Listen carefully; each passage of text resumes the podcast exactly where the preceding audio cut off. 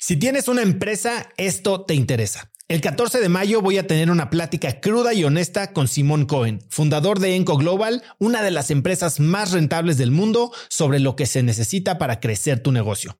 Después de muchos años en el mundo del emprendimiento y con la perspectiva de los cracks a quienes he entrevistado, hoy sé que la realidad es que no existe un secreto si es que quieres escalar. Lo que sí funciona es tener hábitos y sistemas sólidos, claridad en tus metas y aprender de quienes lo están logrando todo hoy, en tiempo real.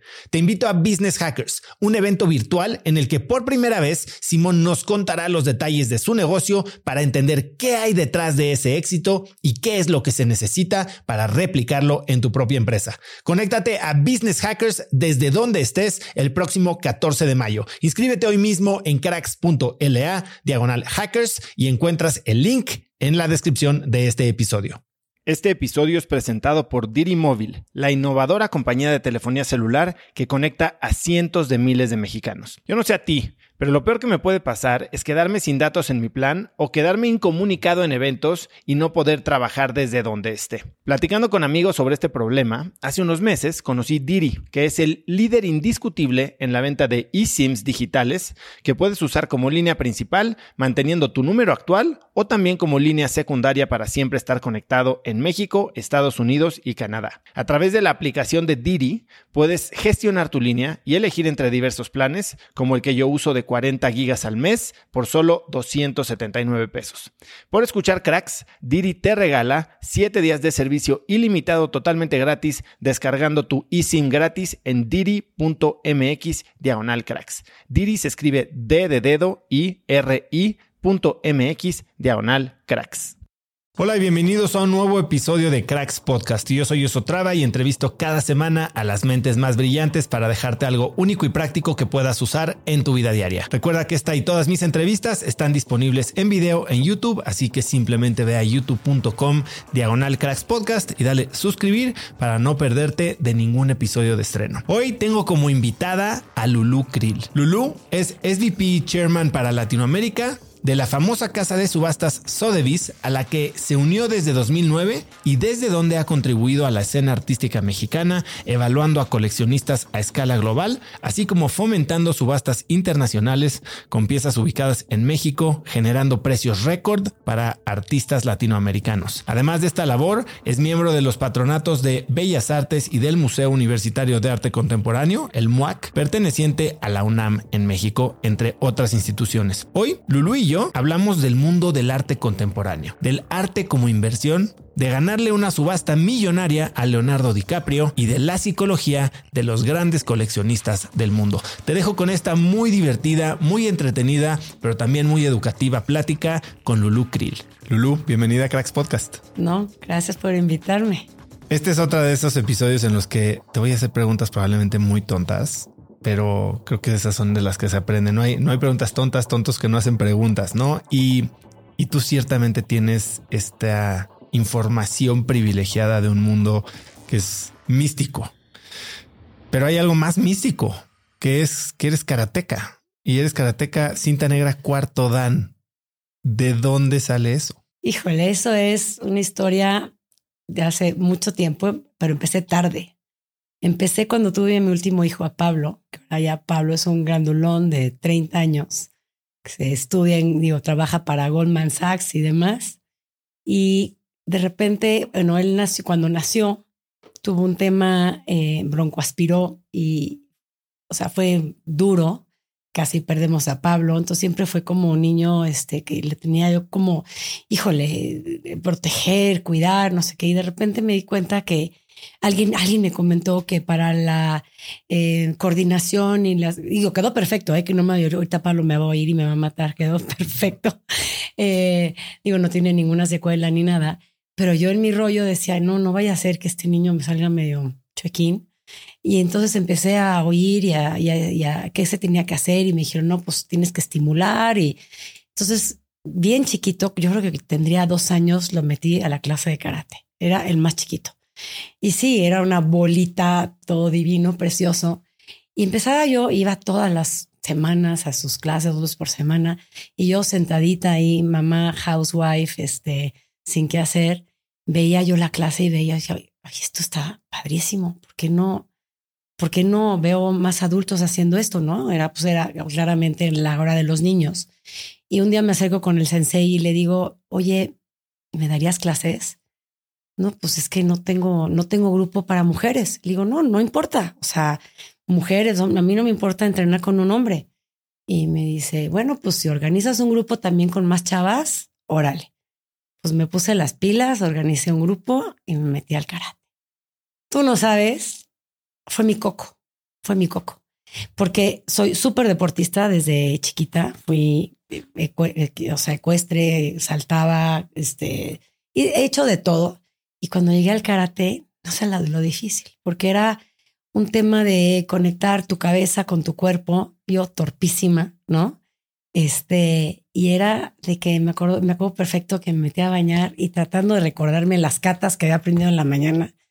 Y es un ejercicio constante en tu cabeza. Y así empecé y dije, no, pues saber hasta dónde llego.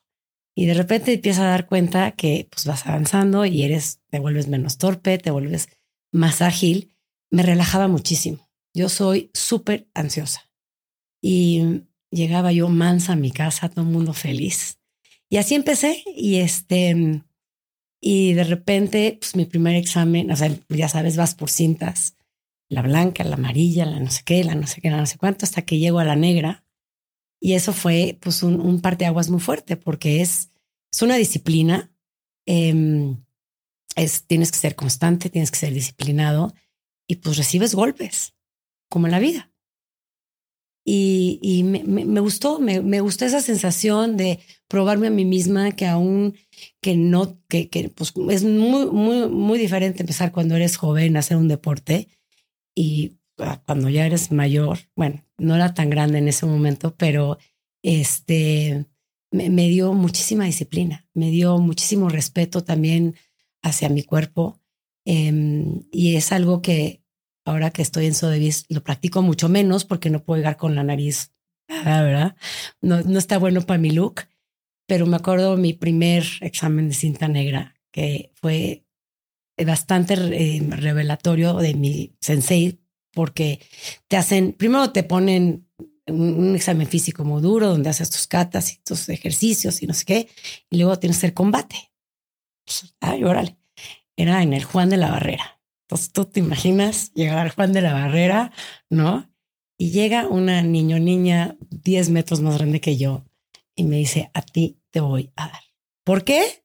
No sé, pero me morí del pánico y llego con mi sensei y le digo, pues, ¿qué necesidad hay? ¿Qué necesidad hay que me, me ponga yo a pelear con alguien?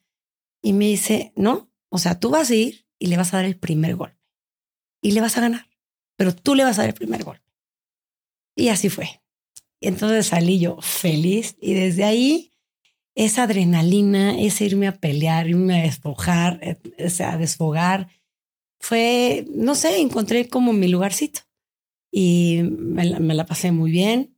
Mis hijos alucinaban, ¿no?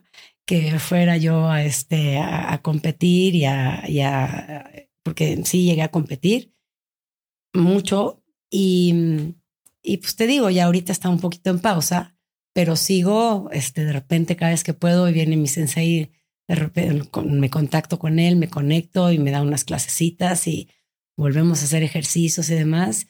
Y me ayuda mucho cuando estoy muy ansiosa, cuando, cuando estoy haciendo un deal muy fuerte o que estoy em, atorada, me echo unas clasecitas con mi sensei y me, me relaja y me da, por lo menos se me quita la ansiedad. Entonces, este, me, me vuelve a poner a nivel. Entonces, esa es, una parte de que no mucha gente sabe. Y este, por eso luego les digo que tengo como multiple personality disorder. Eres muy extrema, ¿no? Y que siempre te han gustado los deportes. Ahorita hablaste de equitación, pero también practicas apnea, que se me hace uno de los ejercicios más extremos por un lado, pero al, al, mismo tiempo que requiere de tanta disciplina, paz y control mental. ¿Encuentras lo mismo? Es un poco lo mismo diferente, me cuesta mucho más trabajo la apnea, porque eso fue un, un tema que aprendimos en el COVID. Estuvimos, este, pues como mucha gente atrapados en un lugar donde no podíamos este, hacer mucho y teníamos el mar enfrente, entonces pues vamos a aprender a hacer apnea. Y se me hizo impresionante porque uno cree que es nomás bajar hasta abajo y volver a subir, es meditar, es usar, controlar tu cabeza, es, es la respiración, meditar, calmarte y no y, entre más tranquilo estás, este, más desciendes. Entonces sí, también es otra de las cosas que, que, que, que, pues que me ha llamado mucho la atención y te digo, lo hago no tanto como quisiera y, y sí, me ha dado también mucha paz. He tenido varios entrevistados aquí que hacen apnea, una campeona del mundo, Sofía Gómez Uribe de Colombia. Eh, soy malísima, ¿eh? No, no creas que soy tan buena, ¿eh? Pero... No sé si ya viste el documental The Deepest Breath. Sí, caray. Brutal. un nervio. No, no vamos a decir spoilers. No pero ah, vayan a verlo. Creo que está en Netflix, es The Deepest Breath. Sí, ya hay varias, hay varias películas y eh, la primera vez que empezamos a, ver eso, porque Pepín, uno de los grandes apneístas, Ferreras, ¿no? ¿eh? Ferreras se, llama. Ajá, este, buceaba en, en Cozumel. Entonces lo veíamos y lo veíamos y lo veíamos y lo veíamos hasta que se nos hizo, ¿no? Como llegar con la persona adecuada que nos diera los cursos y y bueno, y te, y te digo, ahora que estuvimos en, en COVID, lo hacíamos mucho también en cenote, en mar abierto y en cenote, que son dos cosas muy diferentes, pero es impresionante. O sea, lo recomiendo si alguien es así como aventurero, pero claro, con toda precaución y, y que sí, ¿no? Con alguien profesional. Lulu, hoy vives un mundo, como dices, de múltiples personalidades agarrándote a golpes en el Juan de la Barrera, metiéndote a profundidades en el mar o en cenotes y al mismo tiempo moviéndote como pez en el agua en un mundo muy misterioso, muy místico, que es el mundo del, del arte, el del, gran arte. ¿Cómo entraste a ese mundo? Entiendo. A ver, cuéntame, empieza por contarme qué es este grupo de los 16. Mira, el grupo de los 16 es un grupo que me dio una plataforma increíble. Es un grupo de filantropía que se formó hace muchos años, no sé, ya no me acuerdo ahorita, 30, 40 años, eh, por un grupo de señoras que vivían en una comunidad, precisamente en Cuernavaca, teníamos casa en Cuernavaca y no había servicios, o sea, no había en ese momento no había Cruz Roja, no había bomberos, este, no había, no había servicios. Entonces, eh, todas estas señoras estaban teniendo sus niñitos y no sé qué, y y te digo, unos montaban, otros hacían esto, y pues cuando había accidentes había que regresarse hasta México y pues, bueno, total que pues ya sabes, señoras de las lomas, súper educadas, súper lindas, pero también muy comprometidas, deciden formar este grupo. Y es un grupo donde em, a través del arte em, recaudan obra, van directamente con los artistas o, o hasta en ese momento iban directo con los artistas les pedían obra y hacían una subasta. Todo era muy casero y empezó a crecer, a crecer, a crecer y cada año hacían este gran evento y todos los, los, lo que sacaba, los proceeds, los donaban a grupos de gente necesitada. Mi mamá, que la admiro muchísimo y que es realmente por la que estoy aquí, porque ella fue la que me metió en esto, me llevaba desde chiquita, ¿no? A acompañarla. Entonces a mí me tocó de repente ir al estudio de Tamayo, este, Toledo, eh, O'Gorman, o sea, todos estos grandes artistas del momento, o sea, que estaban vivos en ese momento. Y yo me acuerdo en el estudio, tengo fotos con Tamayo, yo sentada así junto a ellos, o sea, esa fue mi primera introducción al arte. Entonces, llego a este grupo los 16, primero pues siempre empecé como ejecutiva B, ¿no? B, tráeme, este, pega la etiqueta, hace esto, haz lo otro y mm, ah, pues ayudando y fui creciendo en el grupo. Cada año pues, me daban un poquito más de responsabilidades hasta que llegué este, a ser la presidenta o vicepresidenta, ya no me acuerdo bien.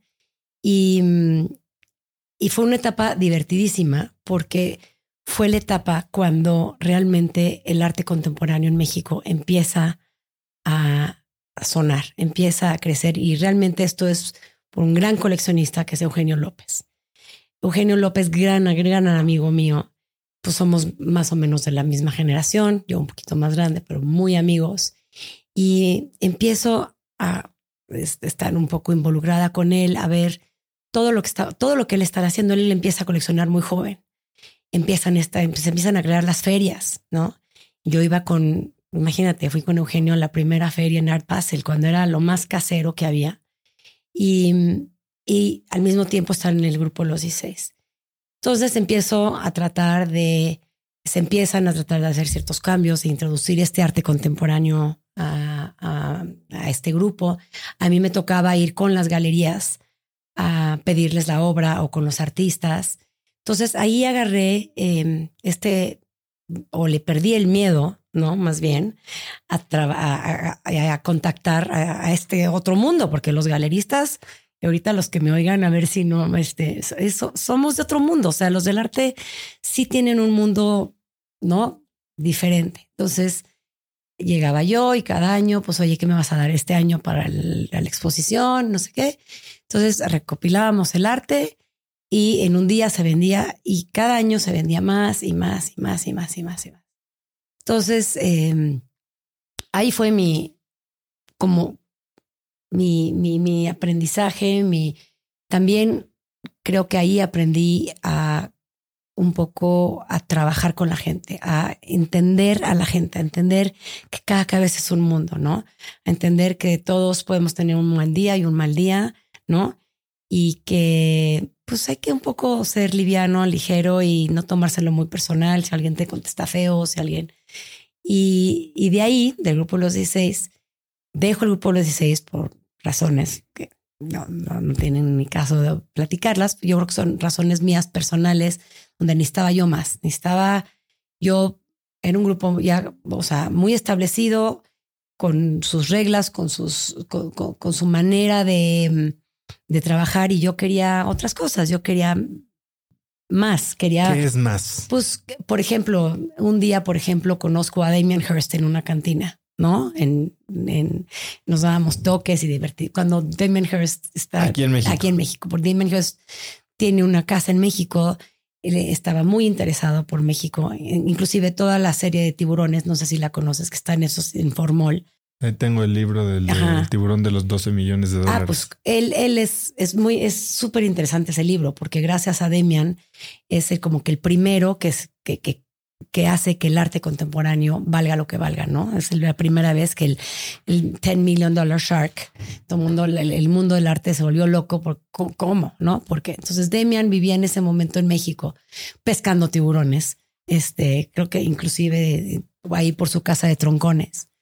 Entonces, este, tengo la fortuna de conocerlo y entonces me da una pieza para el grupo Los 16 y entonces, pero pues, ¿qué es esto? Y es todo.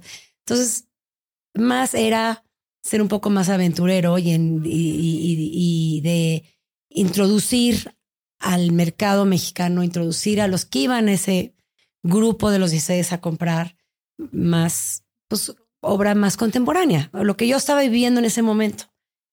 Entonces, pues, bueno, como todos éramos amigos, todas amigas de mi mamá, dije, bueno, pues vamos a ver otra cosa y nos vamos de ahí. En ese momento dije, ¿qué hice? O sea, ¿por qué no? Estaba yo tan a gusto como, no, era mi mero mole.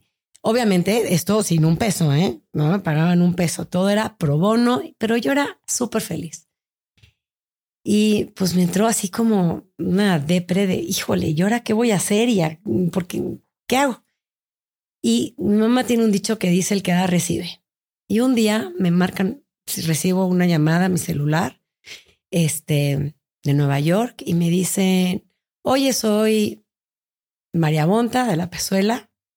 Eh, fíjate que trabajo en Sotheby's y quisiera que me dieras la oportunidad de platicar contigo. Y yo, ah, pues órale, qué padre. O sea, pero sabes que me estoy yendo a Nueva York porque en ese momento Pablo, mi hijo, este, iba a ir a la escuela, lo iba yo a dejar y dije, pero pues ahora regresando, me dice, oye, no, ¿sabes qué? Pues si vas a estar por ahí cerquita, pasa por Sotheby's, te invito a tomar un café. Entonces, pues yo, pero te invito a tomar un café. Yo ni por aquí, ¿no? Que podría yo ni remotamente ser parte del equipo de Sotheby's. Todavía le platico a Pablo, mi esposo, que es parte clave también en esto, porque le digo, oye, pues me la de Sotheby's. Y me dice, ay, pues mira, seguro están ahí, este, bien, papá de Pablo acaba de morir, tiene una muy buena colección de arte. Me dice, seguro te están, están viendo a ver qué, qué quieren, ¿no? Y, ay, ¿cómo crees? No son tan, tan- vas a ver. Total, yo llego a Sotheby's como Legally Blonde, entaconada a la Mexican, así, sin ningún tema. Llego y me acuerdo que veo para arriba, veo el edificio y digo, wow. O sea, un boss de no, digo, Nueva York tiene ese boss que, ¿no? Y yo, wow, o sea, la gente iba y venía, la gente guapísima, todas vestidas de negro. Este, dije, de aquí soy. O sea, sin antes saber que qué cool. O sea, esto está increíble. Mira, te juro que me entrevistaron, no, o sea, Ibas por un café y te entrevistaron. y me entrevistaron. O sea, me entrevistaron 14 gentes. 14 gentes. Pero una entrevista que, entrevistas que pues cuando tú no estás buscando chamba, ¿no? Eh, Pues fuera, era lo más como natural para mí, ¿no? Oye, ¿qué haces? Pues lo que te estoy platicando ahorita, tía, te de cuenta. Oye, ¿qué haces? Y no sé qué. Y no, y pues, y de repente, tres días después, me mandan una carta pidiéndome, o sea, haciéndome la propuesta de llevar la oficina de México. Y yo, ¿qué hago? O sea, ¿no? Porque that's a full-time job, ¿no? Ahí sí me van a pagar. Pues tengo mi familia y si es venir a Nueva York y trabajar y estar viajando y no sé qué. Y pues ya lo platiqué con mi familia, lo platiqué con Pablo. Pues tú estás ok de que de repente no voy a estar en la casa y de repente chance no hay leche y de repente, ¿no? O sea, se aguantan todos. Yo creo que tampoco ellos sabían. Yo creo que dijeron, ay, sí, pobre, órale, es otra de sus cosas. Ándale, va, quiere hacer karate, quiere, ándale, pues que vaya a Nueva York y no sé qué. Pues ahí voy, ¿no? Me contratan. Llego, esto fue, ah, pues 14 años. Imagínate. Entonces me contratan, padrísimo, una oficina muy, muy padre, lo que tú quieras. Llego a la oficina de México, frente a una computadora así, y ahora, ¿qué hago? ¿No? O sea, no, yo no tenía ni idea. O sea, alguna vez ha habido una subasta, pero no es lo mismo ir a una galería que es una subasta. Son dos, o sea, mundos diferentes, o sea, que, que conviven, pero son dos mundos totalmente diferentes. Entonces, este, pues ya empecé, pues así, ¿no? ¿Y ahora qué hago? Imagínate que había archivos, pues de papel, de, con, folders de papel con clientes. Y digo, pues voy a ver quién, quién, ¿no? ¿Quién transacte aquí? Entonces, pues hablo, ¿no? Este, empiezo a sacar folders. Ah, pues este sí lo conozco, este sí lo conozco, este sí lo conozco. La verdad, soy muy afortunada de que pues, la mayoría de la gente que transacteaba son un poco parte de, de los amigos de mis papás, de amigos míos. Entonces, esa parte no tenía nada de miedo porque muchos los conocía. Y a los que no, pues, pues a presentarme, ¿no? Entonces me acuerdo que entonces empiezo a abrir los primeros folders, abro un folder y se cae así una diapositiva. ¡Pum! La Imagínate, diapositiva. Para los chavos que van a oír, no saben lo que es una Que lo, diapositiva. que lo googleen. Que lo googleé. veo la diapositiva y digo, oye, está padrísimo. Veo, digo, ah, pues este es medio que como que lo conocen mis papás. Me voy a presentar como la, Una diapositiva De una obra de arte. Ah, de una obra de de, una arte. obra de arte, ¿no? Y ahí había así como unos recaditos a mano, se hizo una estimación en el 1900 no sé cuánto, no sé qué, no sé, teléfono de la oficina, ¿no? Así. Pues yo descolgué el teléfono, puedo hablar con el señor fulano de tal. Pues sí, vamos a hablar con el señor fulano de tal. Me contesta, hola, ¿cómo estás? Oye, soy Lulú, hija de Carlos y Lupe. Ay, sí, ¿cómo están tus papis? Ya sabes, ¿no? Oye, pues fíjate que resulta que ahora trabajo en Sotheby's y sacando un folder me encontré tu, o sea, que tienes un Picasso maravilloso. No, ya lo vendiste, no sé, ¿qué quieres hacer? Me dice, no, pues sí lo tengo y no lo quiero vender. No, no, entiendo. No, pues un Picasso está cañón, ¿no? Y este, ¿Cuánto tiempo llevabas en el, en el rol? o sea, tres meses, ¿no? Y mm, sin cero experiencia, o sea, cero. Qué vergüenza decirlo y que si me ven los de Sotheby's, pues ellos sabían a lo que se tenían, ni modo. Ah, sí, porque eso sí les dije, oigan, yo sé hacer muchas cosas, pero, o sea, tienen que ser muy pacientes, pero aprendo rápido, pero paciencia. Y para no hacerte el cuento muy largo, le vuelvo a hablar, le digo, oye, es que fíjate que em, he oído que como que Picasso va para arriba. Imagínate, era como que Picasso va para arriba. Eh, y tienes un Picasso muy extraordinario. Yo antes, obviamente, hablé a Nueva York y les digo, oigan, tengo, me encontré esto, ¿les interesa que lo retome? Sí, por favor, nos fascina. ¿Cuál sería la estimación? No sé qué. Y me da una estimación de 12 millones de dólares, ¿no? Y yo así de, o sea, la panza así chueca. Y le hablo y le vuelvo a hablar. Oye, es que fíjate que ya sé que no lo quieres vender, pero está asegurado tu cuadro. Qué buen gancho. Para hablar de precio. Ajá. Y me dice, no. Y le digo, es que fíjate que me preocupa que llegue un día la muchacha con el Windex, ¿no? Te lo limpie y tu Picasso de 12 millones de dólares, pues chance, ¿no? ¿De cuánto? ¿No? El señor lo compró en los noventas por creo que 20 mil dólares. Entonces, cuando le suelto el precio, y luego cuando le habían hecho la evaluación años después en Sotheby's, le habían hecho una evaluación como de dos o tres millones de dólares. Y cuando yo llego con una evaluación de 12, me dice, nos vemos mañana en mi oficina, porfa. Entonces ya llego a la oficina, yo otra vez Legally Blonde, ¿no? Feliz. Y le digo, pues mira, el chiste es que tenemos que tomar la decisión rápido. Lo quisiéramos mandar también a Asia, que los vea el mercado asiático y esto pues, saldría el próximo noviembre. Pues va. Y ahí me llevo el cuadro. Me dice, ¿sabes qué? Se me hace increíble. El, coleccionista, un señor de negocios muy inteligente, me dice, mira, yo compré esto sin saber que estaba comprando. Mi colección es una colección plenamente latinoamericana. Y el día de mañana, cuando no esté, va a ser un problema este cuadro en cuanto a la sucesión con mis hijos porque pues cómo lo vamos a dividir. Mis hijos están empezando a hacer sus carreras profesionales. ¿Qué tal si mejor lo vendo y lo que salga se lo doy a mis hijos? Dije, qué buen papá, qué, buen papá, idea, qué, buena idea. Te felicito, ¿no? Pues total, llega la subasta, imagínate, llega la subasta y este, y yo pues nerviosísima, me dice, mira, yo no voy a ir, pero ahí te van mis hijos. Entonces imagínate que tengo a los cuatro chavos sentados en primera fila viendo que salga el Picasso. Hay siempre la posibilidad de que no se venda, ¿no? Entonces yo tenía siempre aquí el nervio que hay la posibilidad de que no les toque nada a estos niños, ¿no? Y de repente pues sale el Picasso, se lo abren un poquito más abajo, 10 millones, empieza 10, 10, 11, 12, 13, 14. Final de la sana de repente gritan 18 y yo ya dije, ya, ¿no? 18, 19, 20, tú, tú, tú, tú, tú, tú, Y yo veía lo que más me acuerdo, o sea, yo me acuerdo como que no veía a la gente, no veía nada más que la carita de los hijos con una emoción que les brillaban los ojos, pero con un, no te puedo explicar, o sea, de verdad una felicidad.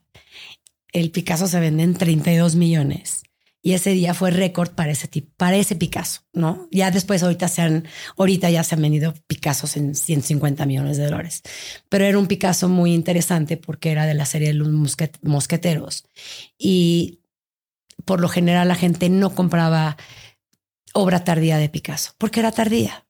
Digo, hoy en día es un Picasso, Picasso es Picasso. ¿va?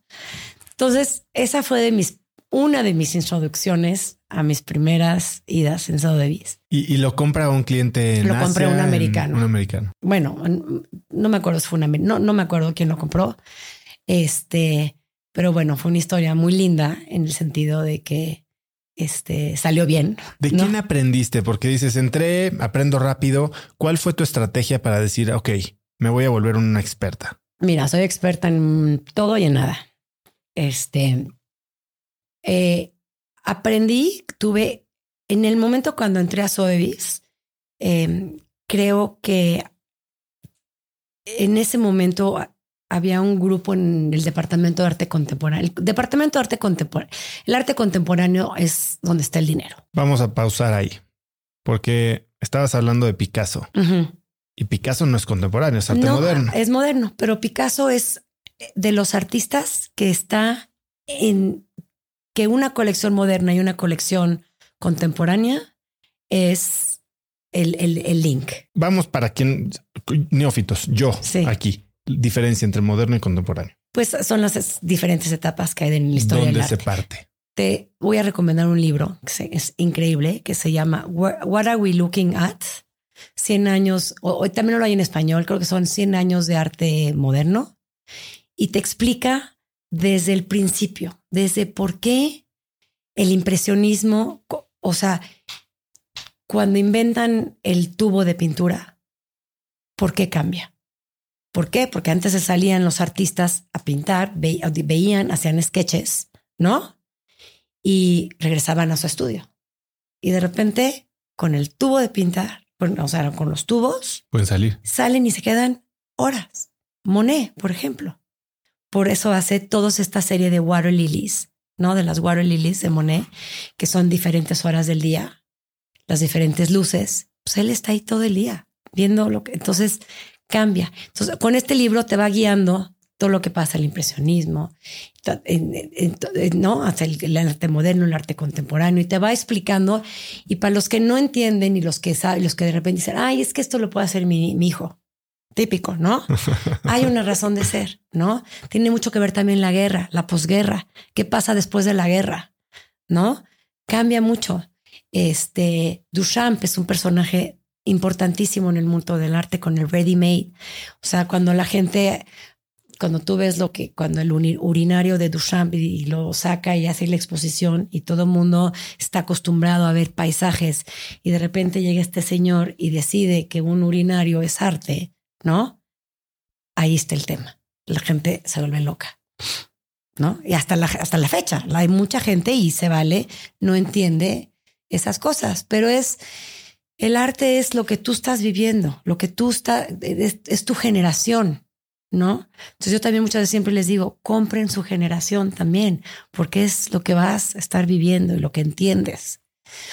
Entonces, Picasso es, dentro de todos estos artistas, es uno de los artistas que más conecta con todos, ¿no?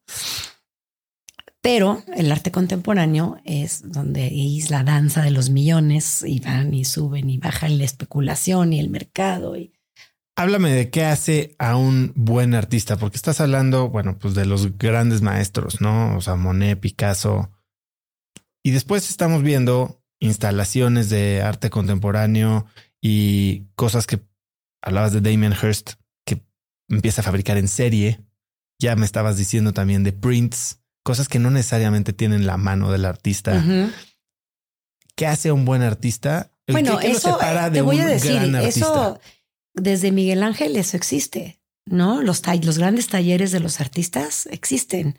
No, no necesariamente el artista tiene que hacer todo él. Existe desde hace mucho, desde la antigüedad.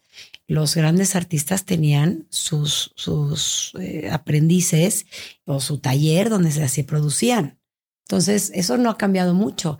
Tú me dices que es un gran artista. Pues tiene mucho que ver con la galería también.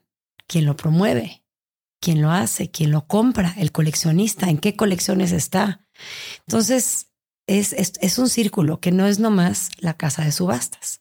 Es desde que empieza, quién lo promueve, quién lo vende, cómo lo posiciona, en qué ferias lo meten, a quién se lo venden, a qué museos, quién lo estudia, hasta que llega a la parte del mercado secundario. Una casa de subastas es mercado secundario. Nosotros no creamos artistas. Nosotros vendemos cuadros que ya no están en el mercado primario. Y hablabas de Picasso está de subidita. Y yo he escuchado podcasts y leído algunos libros y, y hablan de cómo ciertos artistas de repente están súper hot en una temporada de subastas, vamos a decir, y la siguiente ni aparecen. Sí. Y tal vez viene este crash en el valor de sus obras. ¿Qué determina la longevidad o la moda efímera de un pues es un poco oferta y demanda. ¿qué pasa cuando de repente sacas a la venta, no sé, o sea, que, que todo mundo tiene acceso a algo? Pues mucha gente lo compra, entonces a lo mejor la próxima temporada, pues ya compraron su Tamayo, su Picasso, su Pollock, su lo que no, lo que quieras. Y de repente hay muchos, su Botero, lo que tú quieras. Y de repente, o sea, ya de repente tienen demasiados. Entonces se baja y luego otra vez. O sea, es muy cíclico. El, el arte es muy cíclico. Hablabas de coleccionistas, esta palabra, coleccionista. ¿Qué es un coleccionista? Porque un coleccionista al final del día es un cliente. Y hay coleccionistas que compran y venden y coleccionistas que guardan. ¿Qué es un coleccionista? ¿Cuándo se empieza a ser coleccionista? Pues cuando tienes más de dos, ¿no? O sea, cuando tú, cuando te gusta, cuando te interesa, cuando, cuando necesitas tenerlo, ¿no? También. Cuando necesitas tenerlo. Cuando necesitas tenerlo, ¿no? Y no necesariamente es un cuadro. Este, nos ha tocado, a mí me tocó también, tengo otra historia donde encontramos la parte de una tetera que era parte de la familia Romanov, la parte de la vajilla, ¿no? Entonces la persona que tiene casi toda la vajilla completa y de repente sale la tetera o sale una cuchara o sale pues los tiene que tener porque tiene que completar su colección, ¿no? O de repente cuando tú empiezas a coleccionar un artista y empiezas a coleccionar eh, de diferentes años, ¿no? Y de repente te falta un X año. O en los vinos también, por ejemplo, porque déjame decirte que no solo en Sotheby's se vende arte, se venden coches, se venden vinos, joyas, este, relojes, o sea, todo lo vendí. Ahora tenis, las camisas de Messi que acabamos de vender Siete ahorita. millones de dólares. ¿Cómo la ves? Seis camisas. Cada cabeza tiene una locura especial, ¿no? El que colecciona relojes es una persona, en mi opinión, pues como meticulosa, le gusta la precisión, le gustan los mecanismos, los que gustan los coches, es lo mismo, pero son, todos somos unos locos, de alguna manera, ¿no? Pero igual son unos locos los que corren maratones. Son comunidades también. ¿Por dónde empezar a coleccionar? ¿Quién puede ser coleccionista? Dices todo cualquiera. Mundo. Todo mundo puede. ¿Por dónde se empieza? Yendo a los museos. ¿Qué es lo que te gusta? Porque se vale. El, el tener una colección no es que esta colección es mejor que la otra. No es que la colección de Rockefeller fue mejor que la de. No, no, no es cuál es mejor que la otra. Se vale tener un, tu gusto propio pero lo que sí es importante es estar bien asesorado, ¿no? Eh, y es el tema de toda la vida, lo que nos llegan, todos los días nos llega un Frida falso, ¿no? A mí, o sea, la Frida manía es increíble, ¿no? Es un artista, yo creo que si googleas, el artista más buscado es Frida Kahlo y también más, el más copiado, el más reproducido. Entonces, este, hay que tener mucho cuidado cuando compras arte o cuando te ofrecen arte, tienes que acercarte con la persona adecuada. Porque a todos nos ha pasado, a todos los que han empezado a coleccionar, te apuesto que han caído en la trampa porque... Por ahorrarse una lana. Por ahorrarse una lana, por no saber, por no, por no hacer ese pequeño research de preguntar, ¿no? o este, de dónde viene. Hay una cosa muy importante en el arte que es el provenance, de dónde viene. Eso es básico. Si tú sabes de dónde ese cuadro, o sea, tus probabilidades. ¿De dónde viene? O sea, quién lo vendió, quién lo vendió, quién fue el qué fue la familia. O sea, todo eso nosotros sabemos. Somos como este investigadores privados porque uno sabe exactamente de dónde viene, desde el origen de dónde viene el cuadro. Es increíble. Entonces, cuando a nosotros nos llega un cuadro, te remotas a ese primer momento. Y es padricísimo porque vas viendo todo este, cómo va, cómo cambio de manos, ¿no? Eh, Pero pasa, a ver, está este otro documental, I Made You Look, uh -huh. en el que hablan de este Rothko falso que le uh -huh. venden a Domenico de Sole. Que fue nuestro chairman. Uh -huh. Te digo, le pasa a cualquiera, hasta el más listo, ¿no? Eh, porque ahora pues se falsifican también papeles, se falsifican documentos. ¿Cuál es el error más común que comete la gente que está empezando? Pues yo creo que el atrabancarse, como que el, comprar sin pensar, ¿no? Un poquito. Eh, el, el, el, comprarle el ahora, sabes, antes yo le, bueno, hablábamos, por ejemplo, que había gente que se les decían los cajueleros, ¿no? Que llegaban, en, ¿no? En el, la cajuela del coche y sacaban el cuadro y te lo llevaban a tu casa. Ah, está bonito, está padre, lo compro, órale, ¿no? Y pues obviamente el, 99% pues eran falsos, ¿no? E, es, el error más grande es no informarse, es no preguntar. A mucha gente creo que le da miedo cuando entra a una galería o entra a un museo preguntar. Y yo les digo, lleguen y pregunten, lleguen y pregunten, o sea, porque, sobre todo en el arte contemporáneo. Yo me acuerdo llegar a galerías que son increíbles y México está ahorita booming en ese sentido, pero de repente ves unos cocos colgando así, ¿no? Y, y ves a todo mundo, oh, oh, sí, nadie entiende nada, obviamente. El plátano que está ¿No? pegado, el, plátano en, la pared, pegado ¿no? en la pared, ¿no? Y nadie pregunta, ¿por qué? Entonces el chiste es preguntar, ser preguntón, ser preguntón es lo mejor. Y, y, y la gente lo agradece que preguntas, porque entonces, y en ese momento te hace clic o no te hace clic. Entonces, si te ¿Cuál convence, sería una buena pregunta? ¿Qué preguntas? explícame, explícame el artista, explícame qué está viendo en esto, sobre todo en el arte conceptual, por ejemplo, ¿no? Y ahí no se presta a que te den a tole con el dedo y te doren la píldora y, y como el traje del emperador. Eh, Mucho. Ah, claro, claro. Ah, claro. Esto entiendo perfecto. Ya lo vi. Total, total, total. Pero mucho, pero muchos no. Entonces, por eso hay que caer en galerías honestas, en galerías prestigiosas, que por lo, por lo general están representando ya, ya, ya, como que ya este, mm, eh, ¿cómo te explico? Eh, Ya filtraron, o sea, están haciendo ellos un filtro importante. Entonces hay que ver mucho. Por eso le digo, vayan a buceos, vayan a galerías, lean, cómprense libros de arte. ¿Qué libros? Por ejemplo, el que te digo, Este este, ajá. El, el del 12 Million Dollar Shark es buenísimo también. El Hay de otro que se llama The War of Art. The War of Art.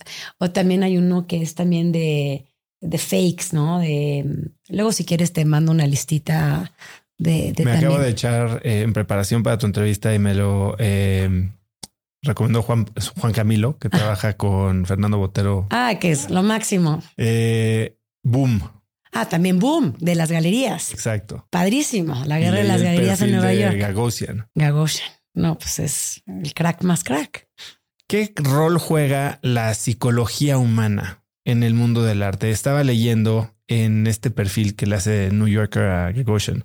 eh, el concepto de, ¿cómo lo dicen? Es eh, algo así como de ansiedad de estatus. Definitivamente hay una ansiedad de estatus. ¿Cómo se ve eso? ¿Qué pasa cuando tú empiezas a hacer lana? Empiezas, te compras el cinturón Gucci, ¿no? El zapato bueno, el Ferragamo, no sé qué marca les guste los hombres. Este, empiezas como, ¿no? A, a compras coche, te compras un coche nuevo, te compras una casa nueva. Pues hay que decorar la casa, ¿no?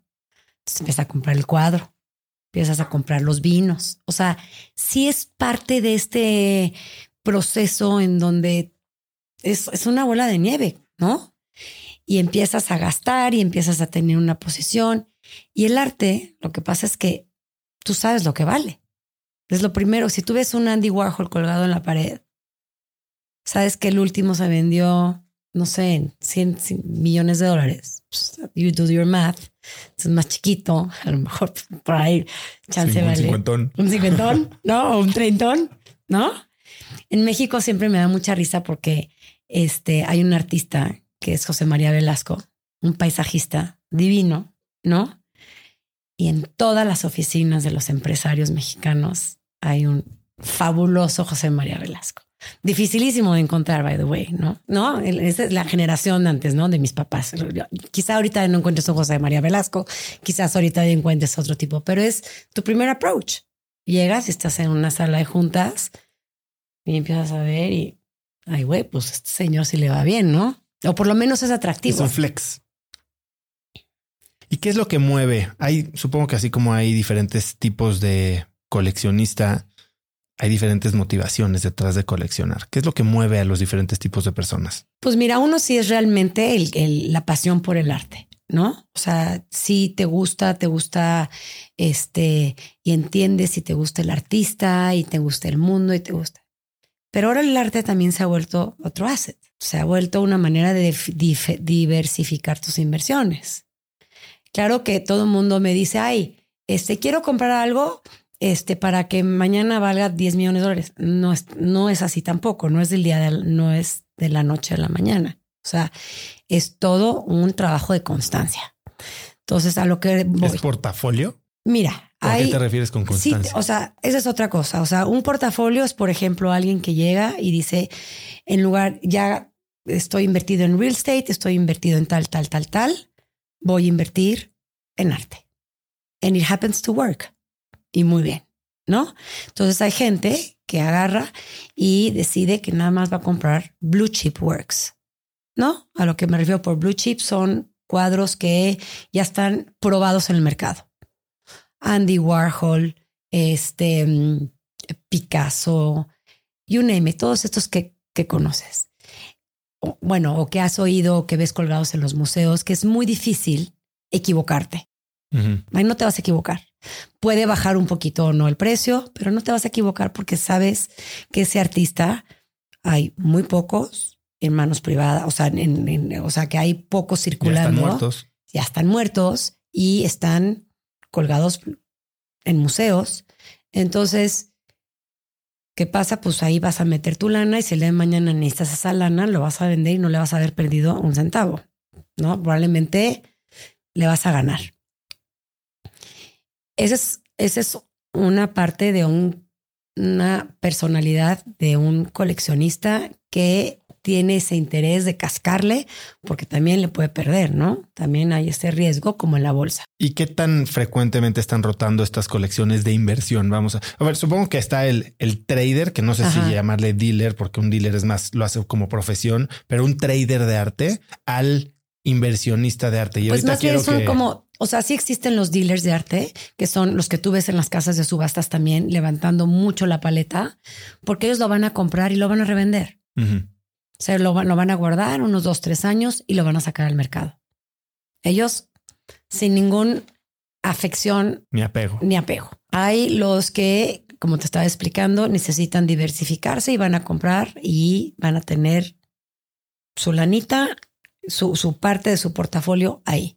Pero hay el otro que viene coleccionando quizá desde su familia, sus abuelos, sus papás, y que ya tienen una colección importante y que se van formando colecciones que de eso probablemente van a vivir toda su vida después. ¿eh? Entonces, esa, es, esa gente es bien interesante porque se, se clava, se, pero sí hay un sentimiento, sí tienen un, un apego, ¿no? Al, a, su cuadro. O sea, yo tengo muchos clientes que llegan y por, por, por, hay por varias razones que uno vende, ¿no? Como dicen, los 3Ds, ¿no? Eh, deuda, deuda muerte, y, divorcio. Divorcio. Uy, llegan muchísimos, ¿no? Entonces, este, pues cuando tienes que vender, pues tienes que vender, ¿no? Pues no hay de otra. Pues, pero cuando, cuando, cuando muere alguien y es una colección y que por alguna razón tienes que desintegrar la colección, deshacer la colección, pues hay muchas emociones adentro. Hay muchas emociones. Eso es bien difícil porque siempre tu abuelita te dijo que la mesa que vivía ahí, que estaba ahí, valía un millón de dólares. ¿No? y no es cierto. Puede que sí, ¿no? Pero hay veces que vale cero y explícales a la familia que no vale un millón de dólares. Entonces es ahí donde tienes que... Oye, hablando de eh, el arte como un activo de inversión, está este fenómeno también que me parece increíble de los puertos libres, ¿no? Y, mm. el almacenaje en bodegas hiperseguras en las que hay millones, billones, de dólares de arte. Cuéntame ese fenómeno. Pues mira, es, es, es un lugar que existe, como tú lo dices, y que les ha funcionado a este gran grupo de millonarios que no lo quieren tener en sus casas por muchas razones y también por cuestiones de fiscales. ¿Cómo funciona? Funciona en que tú compras tu obra y la mandas a ese Freeport, ya, ya sea en Suiza o no sé, donde escojas que sea, hay varios. Y ahí lo almacenas, ahí lo puedes ver, son elegantísimos, ¿no? Tú puedes llegar y pedir ver tu, este, tu obra, tu Van Gogh, tu Monet, tu lo que quieras, y te lo sacan con tus guantes, te lo muestran. Y ahí está. Y si lo quieres vender también, ahí se hace la transacción, se puede hacer la transacción ahí también. O sea, es, es, es una manera para muchos de, de no estar moviendo también la obra de un lado a otro. Estamos hablando de millones de dólares de gente que compra y vende, que lo hace como ya una, una forma de vida. ¿Y tú qué piensas? Y tal vez es una pregunta medio obvia, pero sobre todo en tu rol, en el que tu rol es ir con el señor que tiene el Picasso guardado en su, en su casa, que no sabe cuánto vale y generarle esta inquietud y esta necesidad por hacerlo líquido. ¿Qué piensas de la naturaleza mercantil de este mercado? O sea, ¿el dinero echa a perder el arte? No, yo creo que no, no realmente, no creo que eche a perder el arte. Lo que pasa es que hay una necesidad en el mundo, hay una disparidad tremenda, ¿no? Y hay mucho dinero, hay mucho dinero circulando. El, COVID fue un fenómeno que no nomás eh, digo, eh, eh, este, emocionalmente nos afectó a muchísimos, mucha gente perdió gente, pero en el mundo del arte en lo, fue una euforia. O sea, tú pensarías, fueron los mejores años que han existido para, para las casas de subastas, para los que, los, los que vendemos arte. Es, fue algo increíble. Primero porque empezaron a, o sea, todo el mundo empezó a aprender realmente a comprar online. ¿no? Hasta la señora de la casa, el señor que no sabía comprar el súper por su teléfono, aprendió. Pues eso se transmitió al arte. Cuando llega el COVID, se paraliza todo. No hay subastas físicas. Nosotros ya teníamos una plataforma digital que se estaba perfeccionando cuando Patrick Drahi llega y compra la otra vez la compañía, porque nuestra compañía antes era una compañía pública, se vuelve una compañía privada Patrick tiene muchos negocios y uno de ellos es comunicaciones. Entonces lo primero que empieza a hacer es agilizar la página digital. Fue un boom. O sea, yo me acuerdo decir, la gente está realmente loca. No, la gente estaba aburrida en su casa, no tenía ni medio gasto que hacer, ¿no? Y de repente te llegaba un aviso de no, de Sotheby's, ¿no? No, pues subasta de no sé qué, y estabas ding, diling, diling, diling, píquele, píquele, píquele, píquele, píquele. Fue impresionante.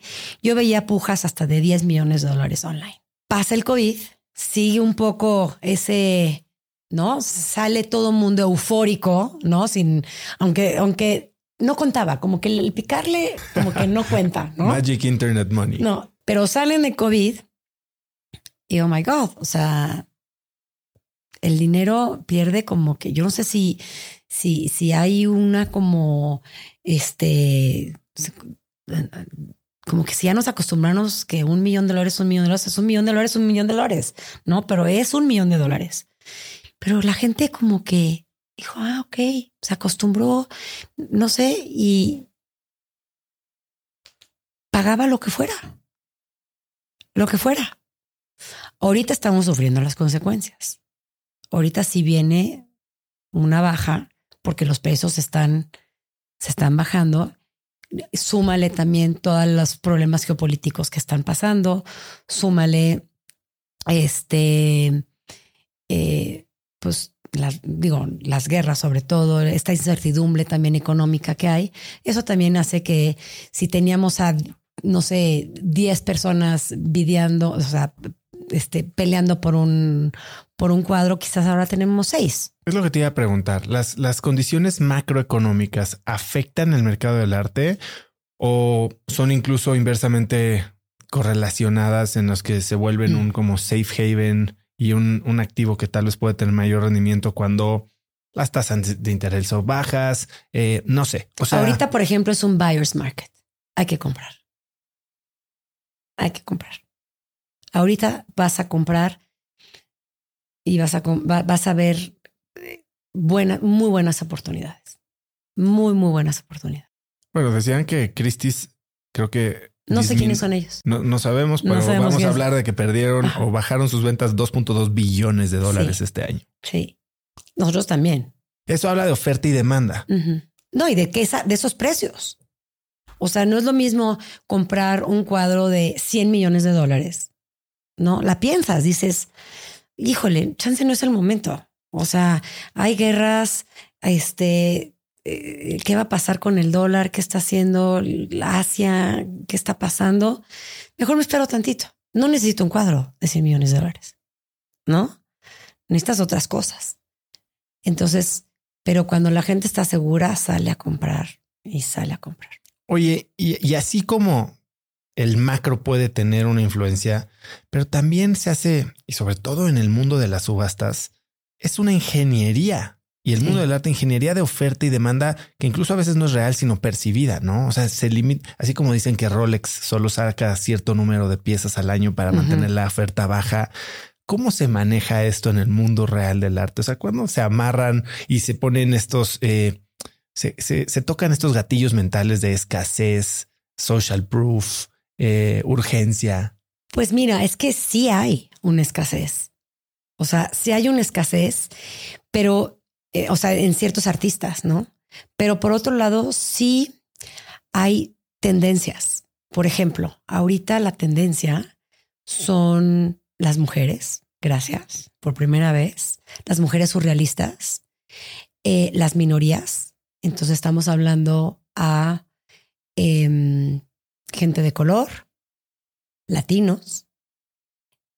¿Qué es lo que ha pasado? Tú cuando llegas a un museo, por ejemplo, te voy a dar el museo en Houston, se dieron, se dan cuenta la mayor, la- la- el- su población natural ya es básicamente latina.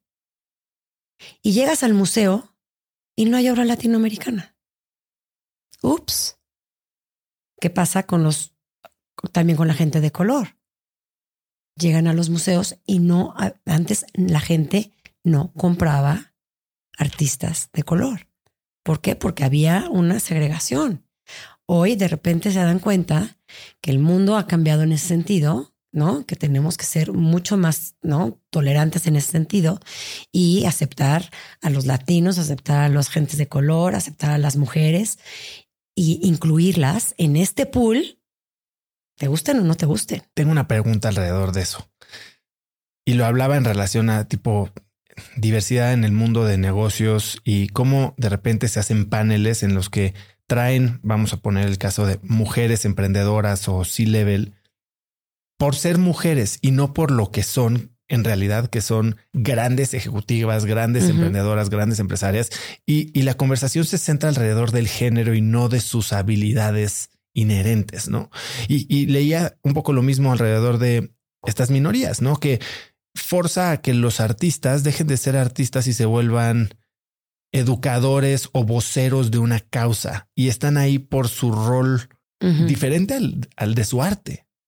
Pero sí te das cuenta que esos artistas que, que de repente salen, ¿no? Porque de repente hay ahorita una invasión de, de artistas, de, de, de, gente de color que tú de repente dices, pues, aunque, aunque esté cool y esté a la moda, no me gusta, no me gusta el artista. Entonces, tú lo que no debes de hacer es comprar a un artista, tienes que comprar una pintura, sea hombre, mujer, este negrito, blanquito, asiático, tienes que también comprar lo que te gusta, ¿no? Y sí, pero y el mercado es, es, es eh, el mercado no miente, o sea, el mercado solito te va a decir esto no jaló. Pero, pero sí de repente, cuando los impulsan, de repente ves y un cuadro de un artista de 27 años o 25 años, de repente vale 3 millones de dólares. ¿Por? Y un Renoir vale 350 mil dólares. ¿Cómo te explicas? ¿Cómo te lo explicas? Pues es un poco eso, es moda. Y esa moda no está garantizada en durar. Por eso hay que tener mucho cuidado. Algo que también se, hace, se habla mucho de este mundo y lo platicamos hace un momento es la falta de transparencia, ¿no? Y esta falta de transparencia, esta simetría de la información es lo que hace que se puedan generar estas estos saltos en precio, ¿no? Tú, el, el, señor decía que su Picasso igual y valía 3 millones, tú le dices 12 y termina en 32. Y tú dices que tienes toda la providencia, no sé si esa es la traducción, el provenance, no sé cuál sería la traducción, el origen, este, pero hay muchas veces que estos, estas transacciones no se dan, no son públicas. Las casas de subasta tienen creo que el 20% del volumen y todo lo demás es detrás de puertas cerradas. ¿Cómo piensas tú de esta, de esta oscuridad en el mercado? ¿Cómo lo usas a tu favor? Porque sé que tú también a veces piensas diferente. Las casas de subasta, por lo menos cuando se hacen sus ventas, y todo ahí está. O sea, se vendió en 10 pesos más el buyer's premium, ahí sale. No hay de otra, no, no, no hay de otra. Todo se sabe. En las casas de subasta. Y en y, y afuera también. La gente no se contiene, la gente platica, la gente lo dice, la gente está orgullosa de lo que vendió. Entonces se sabe, por ejemplo, cuando tú vas a las ferias, ¿no? Que luego es rarísimo porque luego no ponen los precios y entonces tienes que llegar y acercarte a preguntar y ya sabes. ¿Te dan el precio dependiendo del sapo? Pues no sé, no, no, no, no creo, no, no, no creo, pero, pero luego se sabe, porque hay gente que también se dedica a ir y a recopilar esa información y hacerla pública. ¿Cómo buscas obras? Así como te pasó que viste una transparencia en tus primeros tres meses hace 14 años. Hoy, ¿cómo encuentras este? Porque tu trabajo también es generar este mercado, estas oportunidades comerciales. ¿Cómo las desarrollas? Creo mucho también en ya para ahorita, para el tiempo que llevo, sé exactamente dónde están muchas cosas colgadas, ¿no? Ya, ya empiezo a hacer como un loop. ¿Ok? Tengo un cliente que le vendimos un Yoshimoto Nara eh, hace, creo que fue en el 2010, más o menos. Y mm, de repente le hablo y le digo, oye, fíjate que está, este artista está, hay mucha demanda, ¿qué tal si lo sacamos? Él lo compró creo que no, no creo que en 200 mil dólares en esa época. Este, no, artista joven, asiático, japonés, o sea, como que un poco aventuro, un, medio rifa. Y le hablo y le digo, pues no tiene nada que perder. A ver, te gusta tu cuadro, si no, te lo quedas, ¿no? Pero pues si quieres cascarle tantito, entonces le ofrecimos, por ejemplo, a él una garantía en 8 millones de dólares no brainer, porque lo que hacen ahora las casas de subasta, no sé si has oído tú acerca de las garantías. Sé que algunas lo hacen y algunas lo han dejado de hacer, pero para quien no entiende, platícalo. La garantía es un seguro tanto para la casa de las subastas como para el vendedor. Entonces, tú lo que haces es que puedes, llegas y le dices, yo te garantizo ahorita ya tus 8 millones de dólares. O tú, que es diferente a un precio de reserva. Que es diferente al precio de reserva. Entonces, lo que el excedente, lo que tú vayas a hacer, lo vamos a compartir. ¿Ok? Y entonces van y buscan a esa persona que te va a dar los ocho. Y a esa persona le vas a hacer un gran descuento por nada más haber metido los ocho antes de que empezara la subasta. Entonces, el cuadro está básicamente prevendido. Y ya el excedente después. Pero ¿cuál excedente? Si solo pagó ocho. No, pero. Ah, es un. Pero haz de cuenta, el que lo compra, el que, el que va a dar los ocho millones, él puede seguir pujando. ¿Ok? Y al final le van a dar, le van a compartir también el buyer's premiums a él, ¿no? Entonces, la casa siempre gana, obviamente, ¿no? Pero ahí tú estás asegurándole a tu cliente que se va a vender el cuadro en tanto y al que va a poner ese dinero, le va a hacer un gran descuento. Entonces, ahora ha funcionado mucho cuando tenemos colecciones muy importantes, muy grandes, que no quieres que no se te venda un gran cuadro. A ver, platícame este efecto de un cuadro no vendido. Porque lo dices como, ay, pues no tengo nada que perder, me gusta el cuadro, me lo queda, pero hay, algo más. Sí, claro. Hay un registro de que se queda como cuadro no vendido. Y hay la percepción, porque yo sí creo que es una percepción de la gente, que dice, híjole, no se vendió, ¿qué tendrá? No está bueno. Algo tiene, algo tiene. Ya le chupó el diablo, básicamente. No, no, pues ya, ya lo manosearon. No, ya, ya no lo quiero. Que es una estupidez, ¿no? Volvemos a lo mismo. ¿Te gusta o no te gusta? Y pero hay diferentes personalidades de, compradores. Hay gente que dice, no, hombre, pues yo con un descuento lo compro y lo cuelgo feliz de la vida. Y hay otro que dice, no, es que, qué raro que no se vendió. O sea, no. Así como hay el que no le gusta pujar sin competencia. No, es una cosa psicológica. Eso Todo empieza desde cuando recopilamos la gran subasta, ¿no? Tenemos, ahora en día, creo que este año tuvimos 350 subastas. O sea, ahí sí tenía apuntado el número pero ya no me acuerdo, no sé cuántas subastas tuvimos, un titipuchal. O sea, es imposible para mí seguir todas las subastas. Este, entonces todo empieza desde que empiezas a construir la subasta, ¿no? A recaudar cuadros. En este caso estamos hablando de arte, recaudar cuadros. Llega la subasta y bueno, se cataloga. Antes hacíamos unos catálogos preciosos. Impresos. Impresos. Ahora los hemos para ciertas subastas nada más. Pero con, con el COVID fue mm, imposible, o sea, no había manera de hacer, de hacer este catálogos. Y también hay esta parte ya ecológica, ¿no? Donde el papel es, es como pues, nos tenemos que adaptar un poco al mundo. No, no, hay, hay muchos clientes que, que todavía no lo, no lo asimilan y sí les gusta su ver sus catálogos porque son divinos en el sentido de que tú puedes es, como un es como un diccionario. O sea te, puedes ir a, al año mil al, al, 2000 y ver ese mismo cuadro que salió. Obviamente ahora hay ya las computadoras por ahí, ahí sigue habiendo gente que le gusta el feeling del papel y ver la obra en papel pero bueno entonces ya no hay catálogos, pero los tenemos digitales. Entonces tú te puedes meter a sodevis.com y ahí te vas a la página, te abres con tu email este, y puedes accesar a todo tipo de subastas que hay todos los días, ¿no? Todos los días hay, no te puedes imaginar todo lo que vendemos. Llega el gran día de la subasta, pero días previos a la subasta nos preparamos todos para vender los cuadros. Entonces, por ejemplo, todos los cuadros que salen de la oficina de México, yo me siento con una responsabilidad tremenda de que de, venderlos. Entonces, empiezo a contactar, ¿no? A mí, a todos los clientes que yo pienso que, que les puede gustar tal obra. Oye, va a salir esto, quiero que lo veas. O sea, empiezas a hacer tu preventa. Sí, no es como ya está la subasta. No, no, no, no, no, no, pues no venderíamos nada. No, no, no. Esto es muy orquestado en ese sentido. Hoy, con eh, lo de la computadora, sí tenemos aparte factor sorpresa que no tenemos ni idea de lo que va a pasar, ¿no?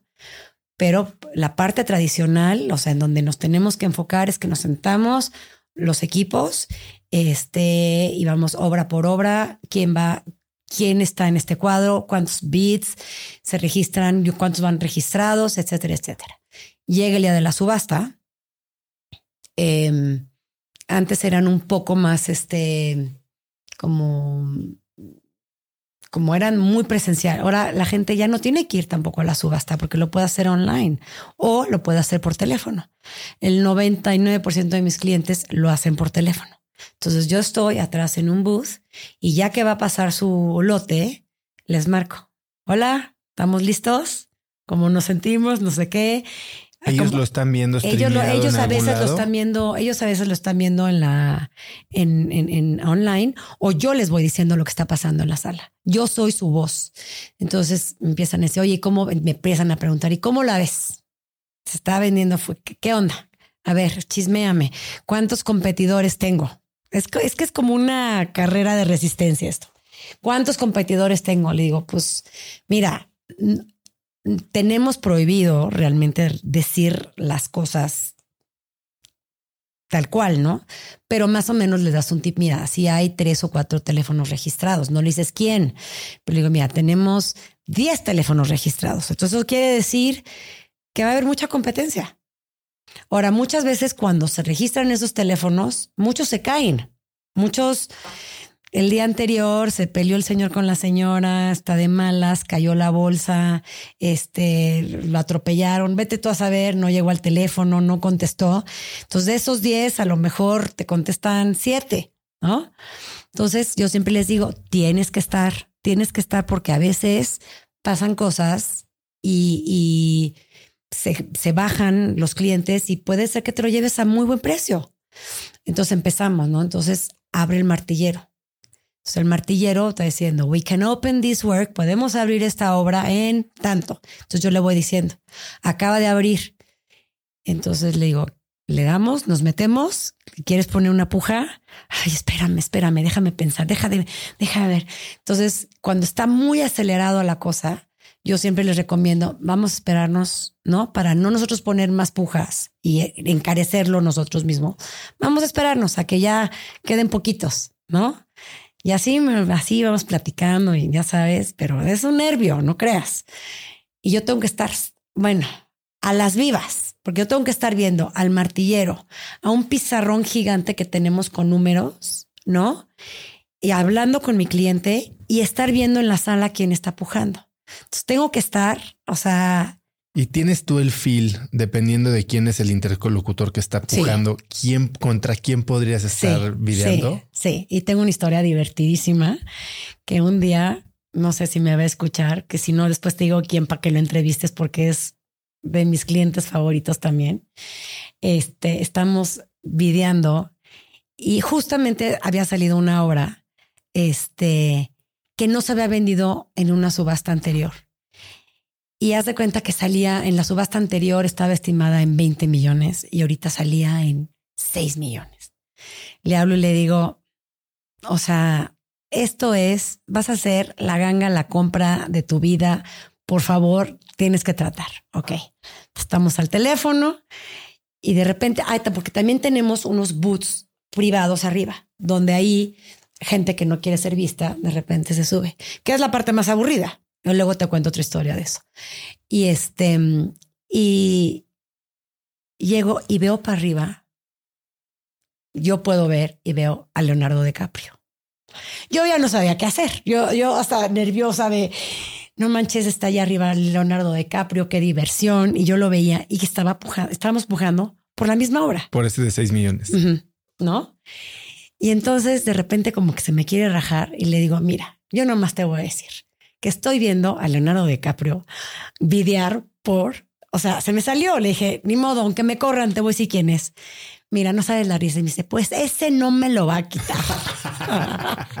Ni porque sea Leonardo DiCaprio me lo va a quitar. Obviamente no los llevamos nosotros. ¿En cuánto quedó? ¿no? O sea, no me acuerdo. Creo que debe haber quedado como en 12 o 15. No me acuerdo muy bien. Pero sí, o sea, sí nos subimos porque sí hubo, o sea, Leo sí me ayudó. Sí me ayudó, ¿no? Este, Leonardo es un, también colecciona fuerte. Entonces, este, pero digo, a veces como que está padre también saber quién es tu contrincante, ¿no? Luego tengo amigos que están peleando juntos, ¿no? Entonces, este, ahí sí es como más complicado la historia. Y estas dinámicas se, fomentan porque, a ver, yo no, no soy ni cerca de conocedor, coleccionista, eh, subastas, nada, pero hace poquito me invitó mi amigo Gerardo Gaya a su subasta que hace para la fundación que tiene que se llama Iluminemos por el Autismo. Y había un, un cuadrito de Pedro Friedeberg. Y dije, este, pues a ver si igual y no saben quién es, me gusta porque pues tiene este rollo. Ay, es padrísimo, Pedro, aparte. Eh, padrísimo. Y dije, y estaba a buen precio. Dije, bueno, para este me alcanza. De volada empezó la gente como que a meterse en un feeding frenzy que terminó a tres, cuatro veces el precio de salida. No, obviamente yo me salí, pero me imagino que este, este, esta Hay guerra gente que entra y no se puede salir. Hay gente que entra y no se puede salir. Y hay gente que no le gusta, te digo, estar solo haciendo una puja. Es, es porque porque entonces le, da inseguridad. Le falta validez. Como que cree que nadie lo quiso. Nadie lo quiso. Es lo mismo. Que chance, no, nadie, chance no lo debo de comprar. Es una estupidez porque al final es el chiste es comprarlo al mejor precio posible, ¿no? Este, pero sí, tengo clientes que enloquecen este, cuando alguien se, se, arrepienten al final de tal vez haberse dejado llevar por la emoción y haber sobrepagado por una obra? Pues me mentan a veces la moda. ¿eh? este, pero no, no, no. Tengo ahorita, tengo un gran amigo también coleccionista que acaba de comprar también una pieza increíble, que no, no voy a ni decir los precios ni nada, pero sí fue una locura de lo que compró. Y luego me habla y me dice, ¿qué hice? ¿Qué estupidez? le dije, fíjate que al contrario, porque tienes 10 otros cuadros de este artista. Y acabas de subir el precio de todo lo demás. Tu colección vale mucho más hoy. Solo si alguien más lo paga. Que lo van a pagar. Una colección vale también por todo lo que hay adentro. No es nomás un solo cuadro junto o quién la hizo, es todo lo que hay adentro y todo lo que llevó a esa, hacer esa colección. Por eso cuando tú ves, este, por ejemplo, la colección MacLeod que, que vendimos, que fue una cosa, una locura, los señores compraron lo mejor de lo mejor de lo mejor de lo mejor, ¿no? Pero era uno tras otro, tras otro, tras otro, tras otro, tras otro. Entonces, junto, el conjunto, a lo mejor si no tenían algo tan espectacular, se vuelve espectacular. Porque es parte de la colección. Entonces jalan también a las cosas no tan buenas. Y desde tu lado, ¿cómo vives estas experiencias cuando estás videando una obra de no sé cuánto ha sido la obra que más has videado? Eh, 70 millones. ¿Qué sientes en ese momento? No, o sea, no te puedes, así como cuando gané mi primer competencia de karate, esa adrenalina, pero ese dolor de panza, pero ese nervio, o sea, me bloqueo totalmente. O sea, te juro que en ese momento estoy viendo al martillero, estoy con mi cliente y ahí sí no estoy viendo a nadie más. O sea, bueno, estoy pendiente de que esté en la, en la, eh, en la sala, pero mm, es impresionante porque luego hay muchos actores, ¿no? Que no escuchas bien. ¿no? Por ejemplo, a veces la, la, llamada no puede ser, no es tan, tan, tan nítida. Luego a veces mis clientes son medio tramposillos y no me dicen hasta la última hora que van a entrar, ¿no? Entonces es el caso de este que, y lo entiendo, ¿no? Cuando hacer un beat tan fuerte que a lo mejor no quieres que nadie sepa. Entonces hasta a mí me lo tenía medio escondido. Entonces, dos horas antes me suelta la bomba que vamos por ese cuadro y, ¿no? Entonces estás como que, ¿no? ¿Será que se lo va a comprar? ¿Será o no ¿Qué es lo que te mueve a ti? Dices, este dolor de panza es la emoción del momento, es la competencia, tú que eres muy competitiva, es la parte monetaria que va a, cascadearte a ti como parte de tu sueldo, pues, bono, comisión. Pues yo creo que, para mí realmente es un poco la adrenalina de la competencia, de que no me la vaya a ganar la China, ¿no? Porque estos chinos, cuando estás a ese nivel, por lo general estás compitiendo mucho con, con, con Asia. Más que con Medio Oriente. Y, también es cíclico, ¿eh? de repente Medio Oriente, pero por lo, en este caso era Asia. Y híjole, y me acuerdo que siempre esa, la de Asia, era, siempre se llevaba todo. dije, ahora sí, me, ¿no? Entonces como que me pongo yo en ese mood de que, pero obviamente siempre tienes que pensar en tu cliente, ¿no? Antes me daba mucho nervio porque yo decía, pues, ¿qué onda? O sea, ¿qué, qué pasa si yo estoy siendo partícipe a comprar esta obra y resulta que no jala, ¿no? No jala en el sentido en el sentido de que pues a lo mejor pagaron mucho o no sé qué. Y he aprendido con la con, con mi experiencia y el tema de que pues ya son niños grandes. Cuando estás haciendo ese tipo de apuestas, ellos ya saben lo que están haciendo, ¿no? Entonces yo simplemente estoy ahí para este hacerlo fácil, para hacerlos también que tengan una buena experiencia y para ganármelo. ¿no? Porque también hay trucos dentro de las subastas para ganártelos, ¿no? Como cortar una puja, como... ¿Cómo funciona eso? Pues, por ejemplo, de, repente si ves que se, que, que, que está, em, que le quiero ahorrar dinero a mi cliente, ¿no? Y sé que la próxima puja, por ejemplo, es de un millón, le pido al martillero, este... Medio. Medio millón. Y a veces te lo concede, a veces no, ¿no? Entonces haces así como cositas para que ¿no? También del otro lado se sientan consentidos y que hice todo el esfuerzo por no también que se lo lleven al. ¿Cómo festejas? ¿Qué pasa después de que compras un cuadro de Híjole, me voy a mi hotel a dormir a. Es que no sabes, yo creo que bajo hasta de peso es, es como, me voy a dormir. O sea, trato de, de, me voy al hotel, o sea, bueno, normalmente tenemos una cenita después con el equipo, pero normalmente al día siguiente tenemos otra vez subasta. Entonces tengo que estar pilas para la subasta del día. Entonces no es de que sales al a, a festejar realmente no. Ya después, ya, ya después nos vamos con entre los cuates y nos morimos de la risa y festejamos, pero este, o voy con mi cliente a cenar o a comer, lo que sea. Pero, pero no, trato de mantener la calma. ¿Cuál es esta otra historia que me vas a contar de los cuartitos de arriba? Noviem fue un noviembre que llegué a Sotheby's. Llego con un cliente que nunca había comprado en subasta. Nunca. Que ahora es, yo creo que mis clientes más importantes que tengo. Y que le agradezco todo porque ha sido pero entendido, pero fácil, pero paga rápido. Es el cliente perfecto. Ojalá pudiera decir quién es, pero sabe quién es. Y llegamos, no, pero no quiero que me vean, no sé qué. Bueno, pues órale, te consigo el, un, privado y va a estar ahí en el privado. Ah, perfecto. Entonces llegamos al privado, ¿no? que aparte te suben como por unos lugares más recónditos, no sé qué, estás ahí, te ponen tu quesito y te ponen tu tequilita, tu champañita, lo que sea, ¿no? ¿La gente toma cuando está pujando? No, pero a los del booth sí les ponen su vinito. Pero no, no, te dejan. No, debería, no, no, no, no, te desinhibe y te lleva. No, lo que pasa es de que hay ocasiones en que dicen, no, es que no sabía lo que estaba haciendo. Ya sabes. O sea, se echan para atrás. Se echan para atrás. No, esto es una cosa muy seria. Es como si estuvieras en la bolsa. O sea, me encantaría que un día fueras a ver una subasta para que vieras la dinámica y cómo van de un minuto a otro, one million, two million, three million. O sea, sobre todo en las subastas del día que van un poco más rápido. Es impresionante. O sea, Pablo, mi esposo, siempre me dice: Mira, a mí me impresiona la, la subasta de la noche, pero la subasta del día es porque van mucho más rápido y no te puedes despistar ni tantito, pero también de millón en millón, en millón, en millón, en millón. ¿Y son abiertas estas subastas? O sea, yo puedo ir como hijo de vecino. Bueno, las del día sí, las de la noche no, las de la noche es por invitación. Pero mira. Conozco a alguien. Te conoces a alguien. I know people. I know people. Estás conectado. Y entonces llegamos al bus este famoso y este, y estamos así. Y de repente me dice, oye, esto está reaburrido. Porque puedes ver a todo el mundo llegar, ¿no?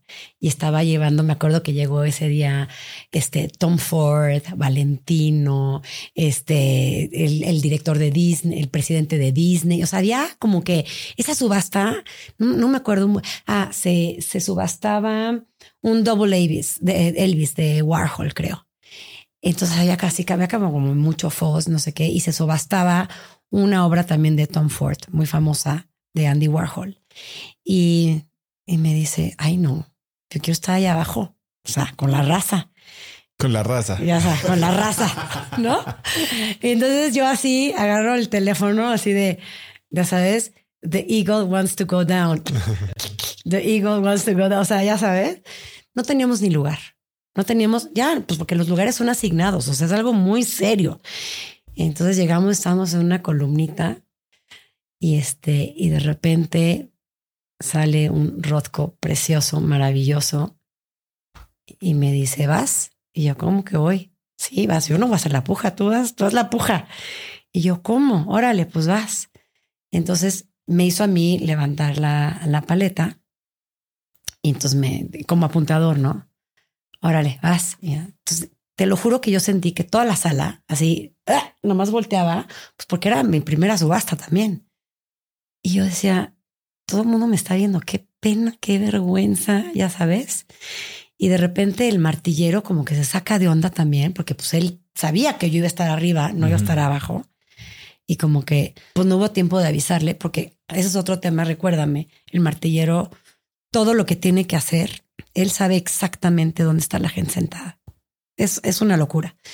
Y entonces empiezo a pujar y de repente pues ya íbamos como en 28 millones de dólares. Y se me ocurre que creo que hoy en día me arrepiento y creo que mi cliente también se arrepiente de que le pregunté y le digo, tú sabes que son 28 más el buyer's premium. O sea, yo no soy muy buena para las mate, pero digo, creo que son como 32. A ver, háblame de esta matemática del buyer's premium y del seller's cuando, stake o se llama. Cuando, cuando cae el martillo, eso es en lo que se vendió. Vamos a hablar de 10 millones de dólares. 10 millones de dólares. Pero hay un buyer's premium. O sea, tienes que, aparte de eso, pagar. Es lo que se lleva a la, casa. La comisión. La comisión. Entonces va bajando. Entonces, de, creo que es de cero a un millón es el 25% o 26% Extra. extra. Luego, de un millón a 10 millones, baja al 13% y va bajando así como El vendedor no paga nada a la casa de subastas. al vendedor también le cobran una comisión. Pues con la caja, la casa siempre gana. Es como Vegas. La casa siempre gana. También se le, cuando tú consignas, también hay un, Un que 10%, un 10, 15%. o sea, lo máximo es 10% y de ahí hay muchas, eh, juegas mucho con eso. Ya. ¿No? Puedes llegar hasta 0%. Entonces le preguntas a tu Y cliente. le digo, oye, pero sí, porque era la primera vez, creo que para los dos, ¿no? Le digo, oye, son 28 más. todo".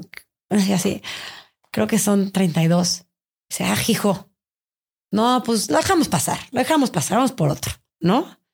Total, se vende, fuimos el underbidder, que es un, es muy importante, los que estamos, los que hacen la puja anterior, es igual de importante que el que compra el cuadro ¿Por qué? porque es el que hace que suba la obra. Ok. Entonces, si tú tienes un buen underbidder que sigue, ¿no? Que, pero Y no que sabe cuándo frenarse. Hay gente que, que su chamba Sí, o su hay objetivo es gente simplemente muy inflar, disciplinada y que dice hasta acá y hasta acá. Pero a lo que voy es, hay gente que está buscando elevar la puja sin intención de comprar, o sea, con la idea de No, no creo, en porque, el momento. no, porque ¿qué crees? Si te lo ganas, todas- no, o sea, o sea, ahí tienes que pagar. O sea, es, es, es un, es un tema también de honor y de, o sea, no, no crees que mucha gente se raja, ¿eh? Se rajan muy pocos. Al final, los que se rajan realmente es porque tuvieron un problema, porque se murió, porque algo pasó, ¿no? Pero es, y obviamente si se rajan, no pueden volver a participar en ninguna subasta. O sea, el castigo es fuerte. Quedas como underbidder y Y pues no, ya no se lo lleva, pero pues ya nos quedamos picados y luego ya compramos muchas otras cositas.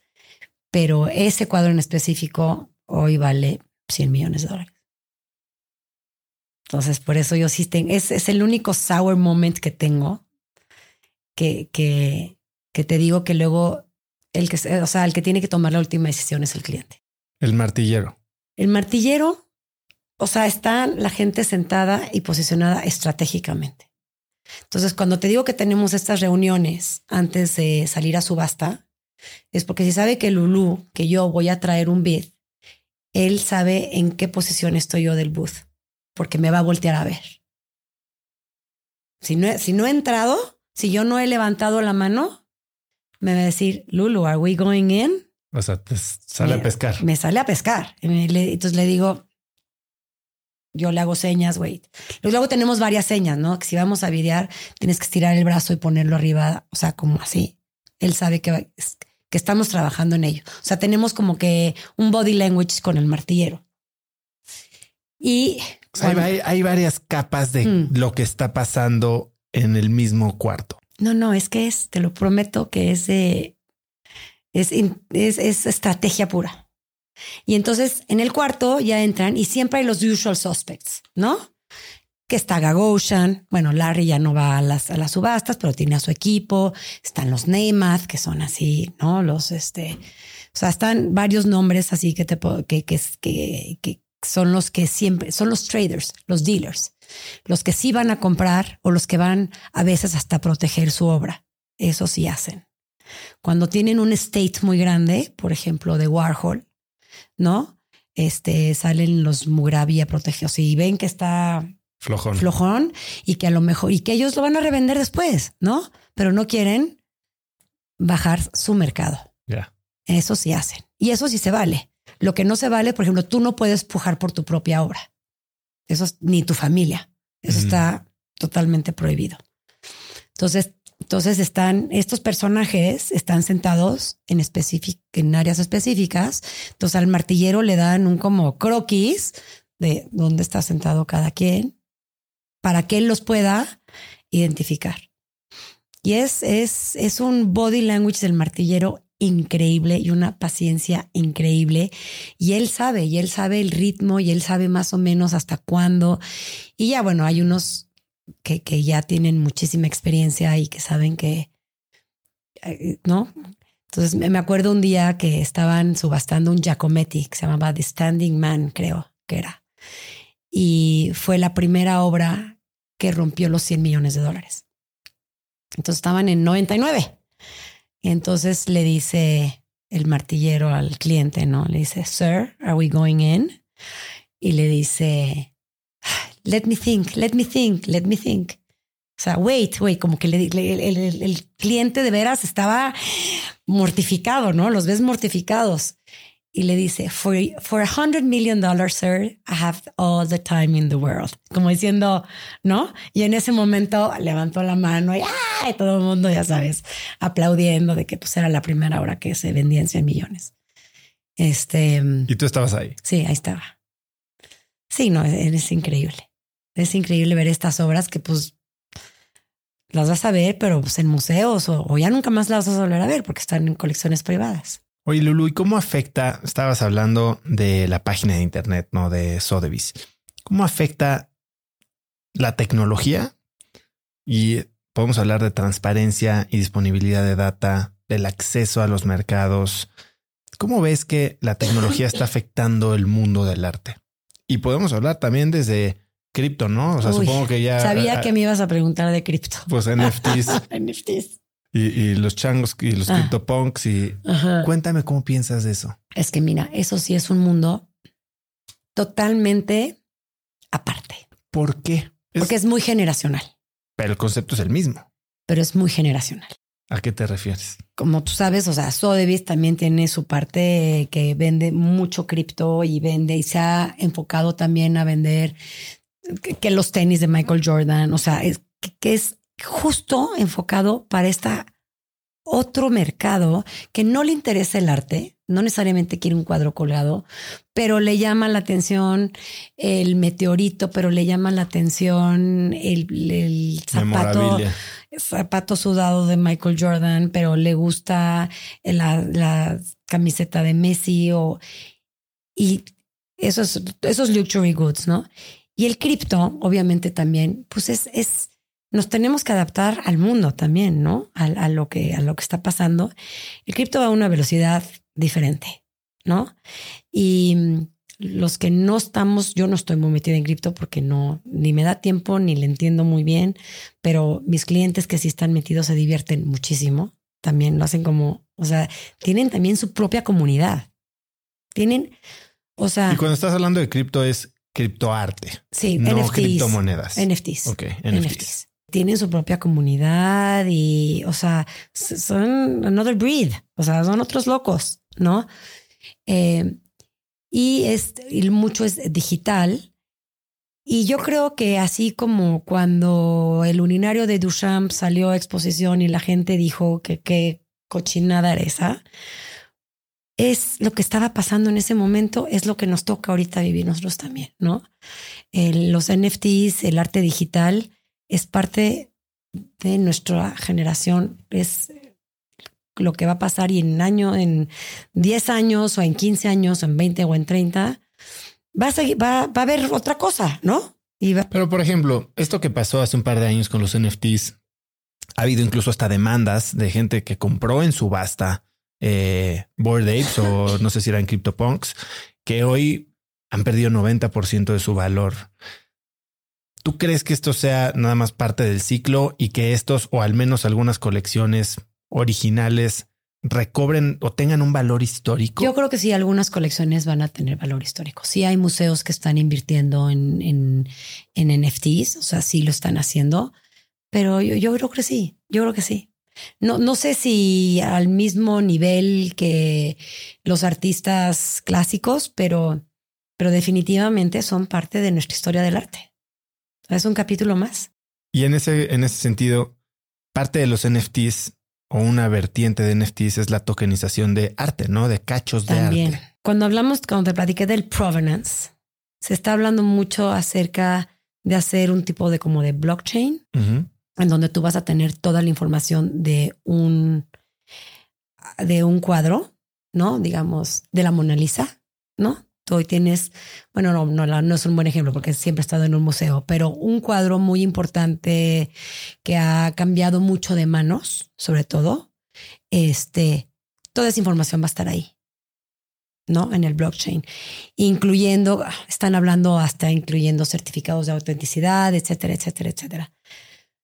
Ya está, o sea, ya está como, como, y creo que ya se está practicando. Nosotros hicimos un ejercicio con algunas obras hace como una subasta en donde le pedíamos ya al cliente si quería ser parte de tener su información y si aceptó y le encantó la idea y todo, ¿no? Entonces, pues, sí, sí creo que por ahí va. Eh, pero eso es una cosa de, digamos, de transparencia. Cuando estás hablando de verdadero ownership, cuando la gente puede comprar un cacho de un Warhol eh, a través de un NFT y decir, tengo el cachito número 242. Yo en eso no soy muy, no creo mucho en eso. Como tampoco creo tanto en, en, en estos fondos que se hicieron para comprar arte. No. ¿Por qué no? No funcionan bien. ¿Por qué no si es lo mismo que una colección privada? No, no, por alguna razón siempre pasa algo. A Chuchita la bolsearon, algo, no sé, algo pasa con esos, con esas inversiones de comprar este algo entre muchos y. O sea, Artsy, por ejemplo, y estos eh, sitios en los que puedes, sí, no sé si es invertir en un fondo, pero sí puedes, digamos que tener un, cachito, no. Te digo, o eh, sea, me imagino que hay gente que le debe de funcionar y debe estar feliz con ese rollo. Yo en lo personal creo que tengo que tener conmigo el cuadro que estoy comprando y disfrutarlo y tenerlo y... Oye, regresando al arte contemporáneo, dices, ok, se hacen valiosos por quién los mueve, por cómo se habla de ellos. Bueno, y por el artista. Correcto, correcto. Las redes sociales. Hoy veo que hay mucha más, y sobre todo en tu mercado, que es el mercado secundario, hoy hay mucho más conexión entre el pintor, que antes tal vez estaba perdido en un estudio en la Toscana, donde tú quieras, y clientes potenciales. ¿Esta desintermediación tiene algún impacto en tu mercado? Yo creo que un, un buen artista entiende la necesidad de su galerista. Esa teoría de que, ay, voy directo como con el artista, ¿no? Que eso era como de nuestros papás y así, no es que fui directo con el artista ya no, no jala tanto. No, no, no te vas a ahorrar, no, no te vas a ahorrar nada. En cambio, si vas a través del galerista, él va a hacer su chamba. Ya sabes, eh, te, este, lo va a documentar, lo va a tener en sus archivos, em, vas a tener un certificado. O sea, es, es serio, le va a dar la seriedad que necesita, te va a ordenar. Los artistas por lo general son malos administradores, ¿no? Entonces, eh, siempre hay, cuando también llegan, ay, pero tú conoces a fulano, de, al, artista, ¿por qué no vamos directo con el artista? No, es que él, los mismos artistas ya los han educado, ya están, ya está, ya, les jalaron las riendas y este, y tienen que pasar por su galerista.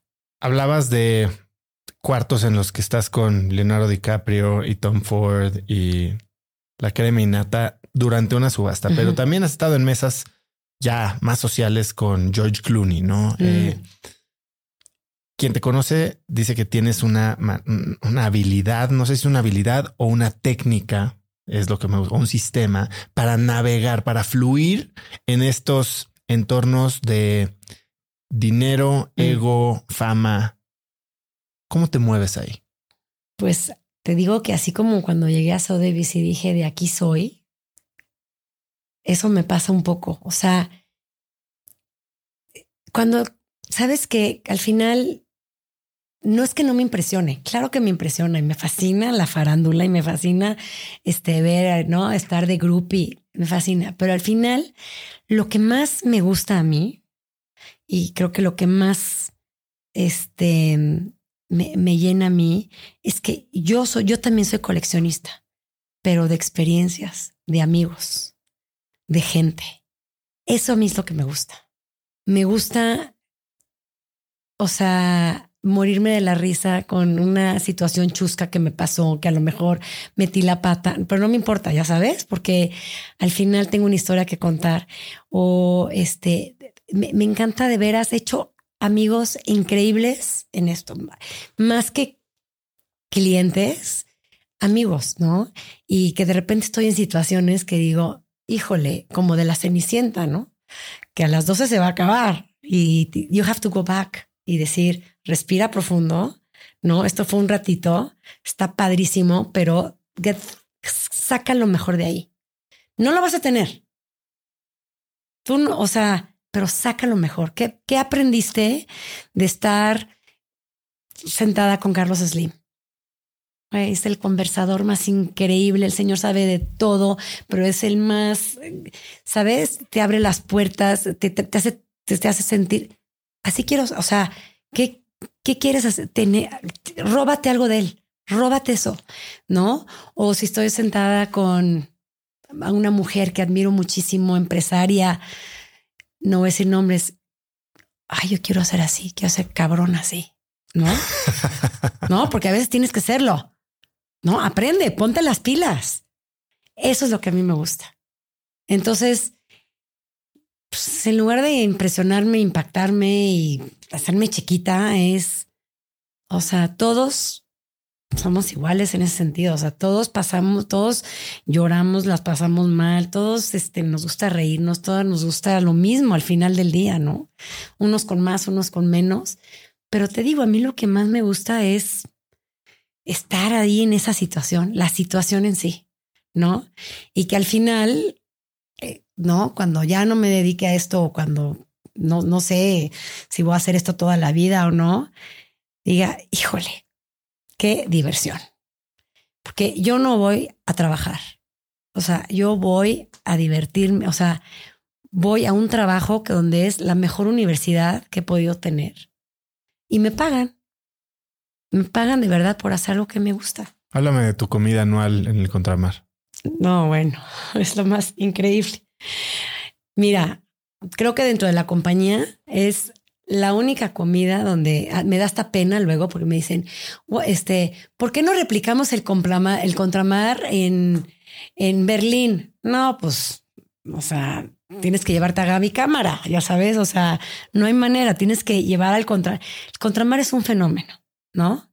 en el sentido, todo pasa. Entonces, cuando, cuando llego también a Sotheby's, este, y empiezo a hacer amiguitos en Estados Unidos, mis, desde mis colegas hasta clientes que me hablaban y me decían, oye, Lulu, yo a mí siempre, me, este, Gaby Cámara siempre ha sido lindísima conmigo y me decían, ¿me puedes hacer una reservación en el contramar? O sea, yo ya era, ah, porque déjame decirte que aparte de vender arte, soy concierge.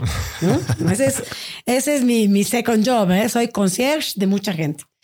Y entonces, oye Lulu, por favor, fíjate que no hay reservación en el contramar hasta este junio, ¿no?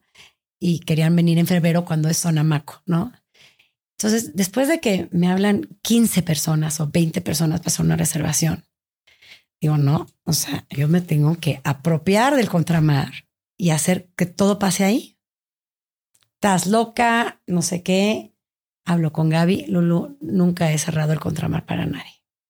Ándale, Gaby, mira, vamos a hacerlo por México, por Sonamaco, por Sotheby's, por todo. Mira, más que por Sotheby's, porque vamos a recibir a todos los extranjeros y vamos a hacer algo divertido y no sé qué. Bueno, me cobras carísimo, ¿eh, Gaby? Para que sepa, si me, va, si me va a oír. este, total, convenzco a Nueva York. Y lo único que te puedo decir es que no la puedo dejar de hacer. Es una comida donde invito a mis coleccionistas, primero que nada, este, a galeristas, que ahí fue el, bueno, cuando me dijeron, Lu, estás loca. Luego a directores de museos, artistas y gentes de la escena social mexicana. Entonces hago quito el rollo del, del contramar, o sea, no, hago mesitas, sino hago puras mesas largas. Y me choca la idea de tener una mesa. ¿Mesas largas sentados? Sentados. Ahí siento, bueno, no voy a decir el número porque no Gaby me va a cobrar más, pero este, hay una capacidad en el contramar y eso es lo que cabe. O sea, no puedo más. Y entonces hago mesas largas y ahí viene lo divertido. Yo, mi idea fue siempre de que no hubiera una mesa mejor que la otra, que no hubiera, ya no, es que te tocó la mesa VIP. Odio el VIPismo. Entonces dije, bueno, ¿qué hago? Entonces, en cada mesa pongo exactamente eso, un artista, un galerista, un super coleccionista, alguien divertido, ¿no? Entonces son asientos asignados. Asientos asignados. Bueno, mesas, más bien. O sea, te digo, eres la mesa 1, 2, 3, 4, 5, 6, 7, te tocó en la 7. Pero en esa mesa te va a tocar alguien igual de importante que la mesa de al lado, ¿no? Entonces dicen, yo no, no lo digo yo, dicen que ahí es donde se hace todo el negocio. Porque de zona maco. De zona maco. Y de, y de muchos lados, porque vienen todos los extranjeros y antes había esta percepción de que las galerías no se llevaban con las casas de subasta, ¿no? Como que éramos competencia. Claro. Y yo dije, creo que hay lugar para todos.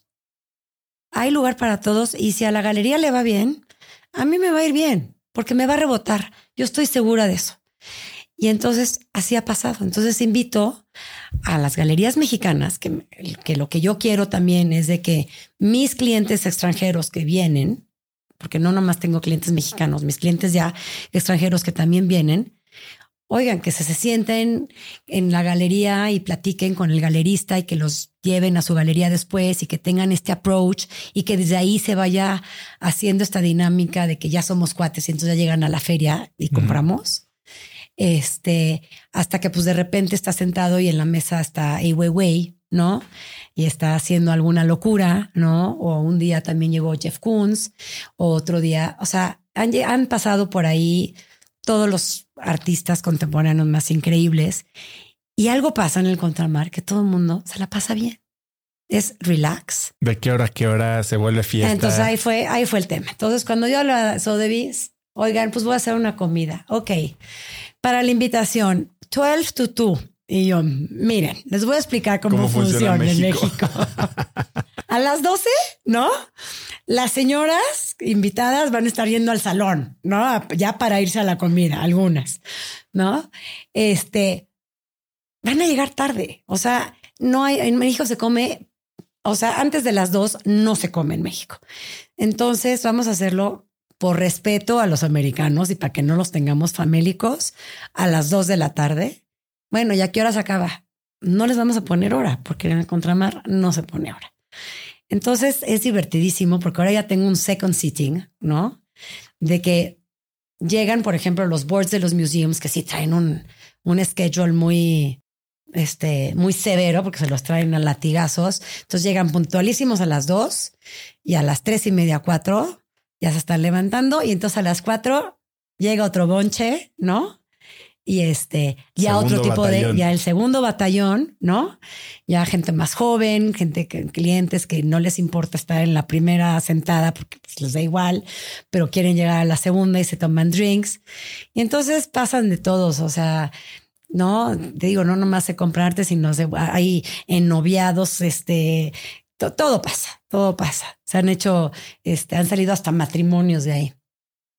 Pero mm, es, es, y, es muy divertido porque se oye como que no, como que, ay, es La La Land. No, pasan muchas cosas ahí. Esta estructura de poner a gente estratégica en cada mesa tiene una razón de ser. Pienso muy bien quién tiene que estar sentado junto a quién, porque pues luego uno no se lleva con el otro o el este anda con este y no se puede sentar. Sí, como de bodas. No, es como de boda, ¿no? Pero aquí con una estrategia, ¿no? De que adquieran algo, de que compren algo que se interesen o de un museo que... Porque vienen ahora a México, durante Zona Maco siempre vienen este, muchos boards de museos. Entonces trato de recibirlos, boards importantes que obviamente son traen coleccionistas increíbles. Entonces es, esto genera un, un, un, algo para México increíble, porque es pero la comida como los atendemos en México, pero luego que se van a las galerías, pero compran, pero se la pasan bien, el tequila delicioso, pues ¿cómo, cómo, cómo puede salir mal esa comida? O sea, no. Pero bueno. Habrá varios que nos vayamos a parar ahí en la, en la eh. afuera a ver. No, bueno, tú ya, ya te dije que ya tienes vara alta, ya tienes vara alta. Oye, Lulu, hablando de México y este tipo de iniciativas, Sonamaco definitivamente lo ha puesto en el mercado eh, del arte contemporáneo. ¿Tú cómo ves el, el, mercado del arte en Latinoamérica? Y hablabas que tienes eh, coleccionistas ya extranjeros, mexicanos, latinos. ¿Qué diferencias hay entre estos coleccionistas? Mira, uno de los proyectos que, que fueron difíciles, pero fue creo que muy exitoso, fue el no encasillar el arte latinoamericano. Tenemos, cuando, cuando empecé a ir a las subastas y empecé, y de veras que tengo amigos muy, muy, queridos que me ayudaron mucho. Eh, confiando en mí, comprando y, bueno, y, haciendo que, que, tuviera yo cierta credibilidad y que Sotheby's dijera, ah, pues está Legally Blonde, sí jaló, ¿no? Este, eh, empezábamos con la subasta de contemporáneo, luego impresionista moderno, había un break de una semana y llegaban las subastas latinoamericanas. Uf, no sabes lo que era. Terrible. Ya todo el mundo está quemado. Ya, o sea, ya no había dinero. ¿No? Y por otro lado, yo convenciendo a mis clientes que la tocada estaba en el arte moderno y en el arte contemporáneo, ¿no? Entonces, ¿cómo le hacía a mi cliente comprar un tamaño, ¿no? Si ya me estaba comprando Giacomettis y cosas así. Entonces, hicimos una estrategia en la cual decidimos fusionar el arte latinoamericano dentro del arte contemporáneo y del arte moderno. Y fue, creo que un acierto total, por lo menos para mi paz mental. Este, porque ¿qué pasa? Entonces, al momento de que tú llegas y tienes a todos los coleccionistas juntos, ¿no? Viendo, ¿no? Entonces, en Sotheby's tú llegas, cuando son las ventas, hay una exhibición, ¿no? Antes de las ventas. Entonces, hay salas donde están todos los cuadros colgados. Entonces, ¿qué pasa cuando tienes a un Giacometti y a un Tamayo y a un Diego Rivera probablemente juntos? Los asocias. Son generacionales, son de la misma generación, nomás que uno vale 20 millones de dólares, el otro 800. Y entonces el coleccionista dice, Who's this? Tamayo. Ah, the Mexican. Mm, really good painter. ¿No? Empiezan ellos solitos a hacer la asociación. Y en lugar de vender un Tamayo, ese año que lo hicimos, este que empezó, que aparte teníamos unos Tamayos espectaculares, un Tamayo se vendió en 5 millones de dólares. Esa es la diferencia. Que lo tienes que poner volvemos a lo mismo un poco, tienes que, que no, no, lo que decíamos también de las minorías y demás, lo tienes que poner. Es contexto. es contexto. O sea, son, trabajaron juntos en París, este artista y este el otro, eran amigos, ¿no? Tenían técnicas parecidas, compartían memorias, compartían notas. Va junto, en grana, ¿no? Entonces, eso fue eso empezamos a hacerlo hace creo que ya como cinco o seis años más. Es que ya perdí un poco cuenta con el COVID. Sí, como siete años, como seis años más o menos, o siete años empezamos a hacerlo.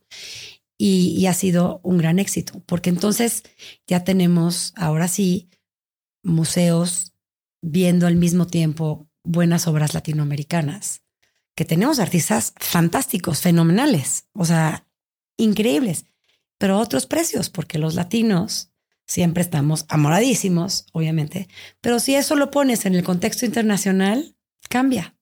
¿Quiénes son? Ahorita si fueras por un best bang for the buck, ¿dónde está el valor en, digamos, en arte latino, tal vez emergente? O sea, vamos a hablar de rangos debajo de un millón de pues, dólares. Pues yo, yo vería toda esta generación de Guadalajara. Dame unos nombres. Están increíbles. José Dávila, José Dávila, este, Lebrija, Gabriel Rico, bueno, Pia Caminos de Guadalajara, pero todos esos artistas jóvenes que maneja la Curimansuto, que maneja OMR, que manejan todas estas galerías súper jóvenes, no sabes el punch que traen. Sobre todo los de Guadalajara. Traen un rollo increíble, increíble y están posicionándose en galerías, este, mm, ah, se me olvidó mencionar a Mendes Blake también dentro de ellos. Traen ya un punch donde ya este mm, coleccionistas americanos, un Gabriel de la Mora, este, todos estos, todos están en colecciones americanas.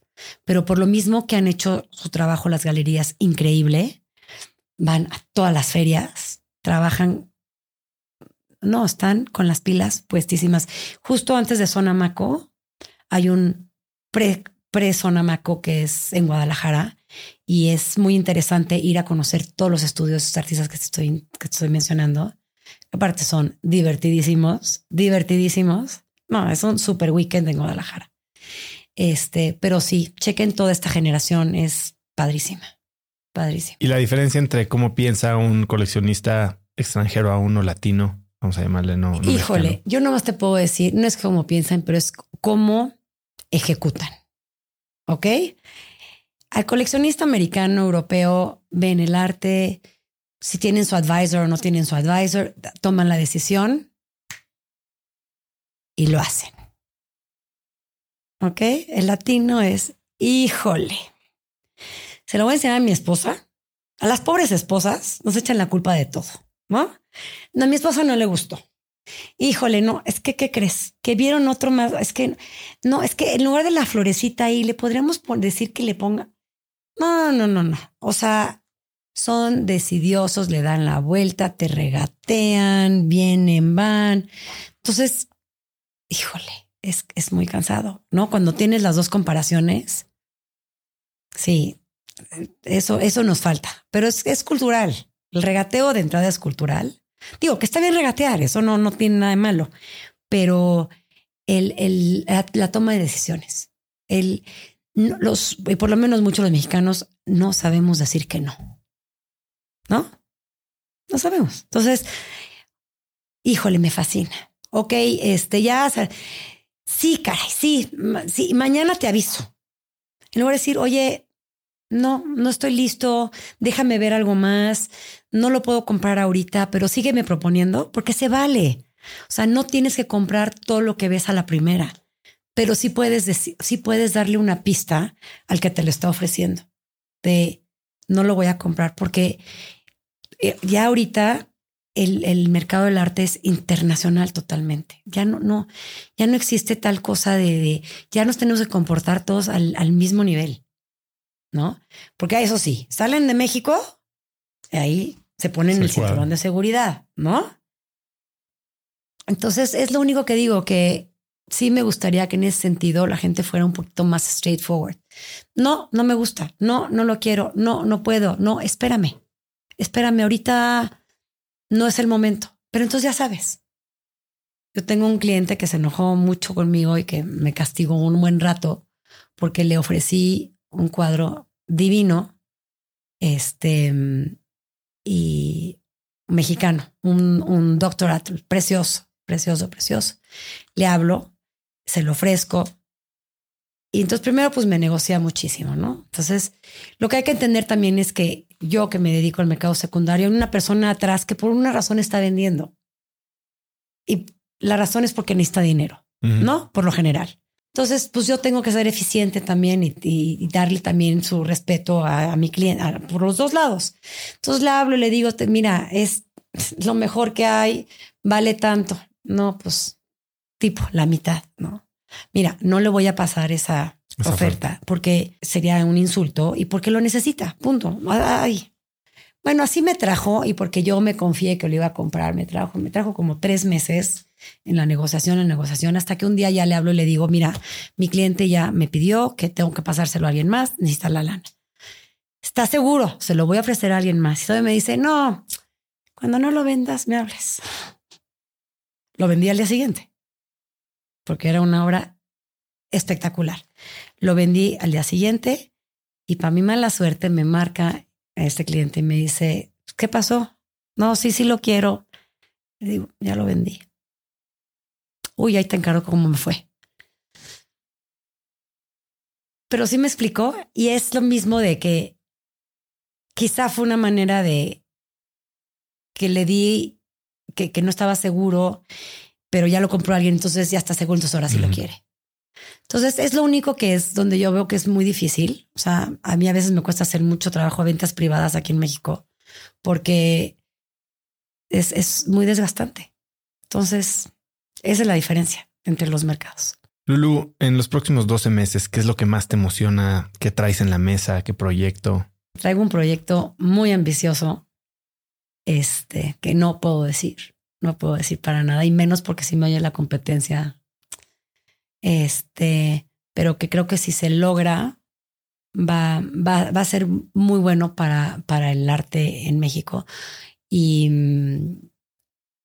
y pues bueno, o sea, siempre cada año, fíjate, digo, no, hombre, el año que entra, ¿cómo va a estar mejor que este? ¿No? Y algo me pasa, me cae algo increíble y, y, y, y, y por algo me caen cosas siempre como que muy complicadas. No sé si yo me las busco un poco. Este, me caen cosas complicadas, pero así como el karate, no las dejo hasta que las llego al final. Entonces, pues a ver si se me dan. Hoy hemos hablado de cifras multimillonarias, pero Sotheby's también está haciendo un push por la democratización, ¿no? Y, y hoy Sotheby's puede ser un recurso para gente incluso que está empezando. Totalmente.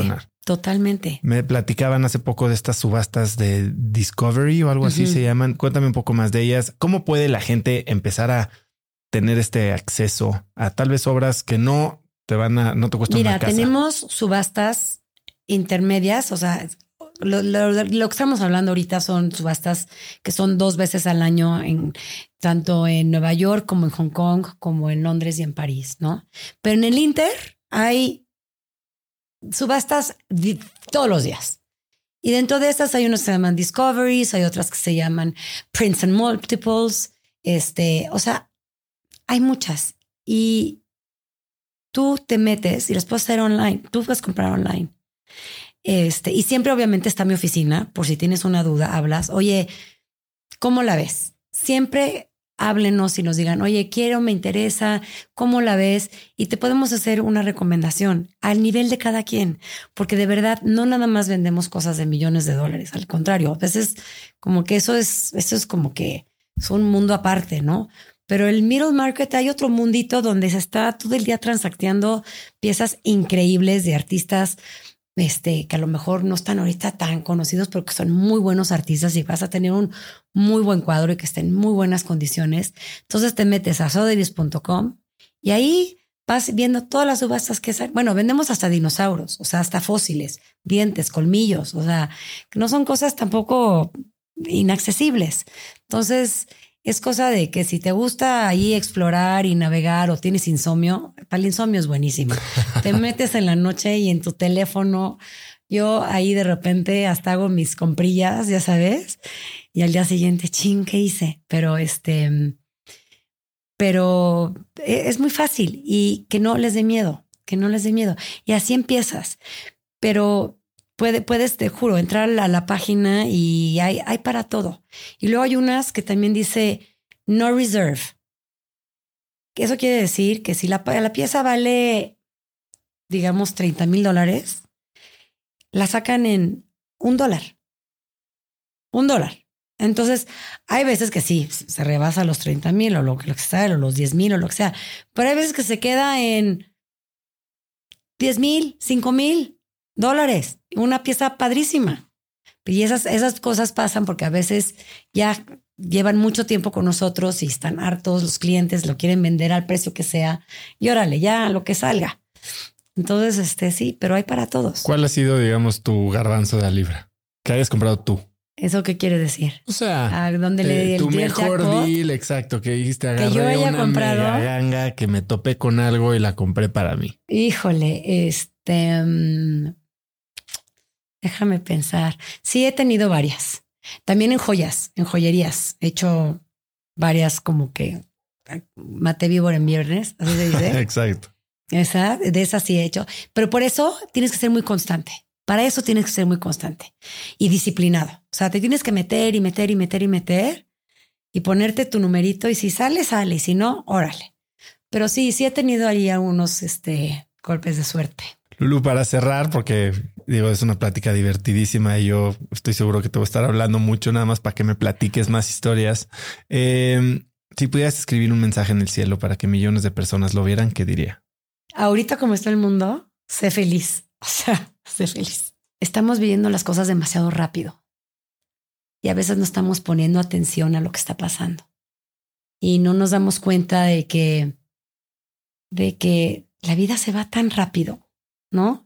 Y hay que, hay, que de veras pasarla bien, hay que disfrutarla y hacer en este momento lo que tienes que hacer y, y, y bueno, y ser, ser honesto, pero ser honesto contigo también, ¿no?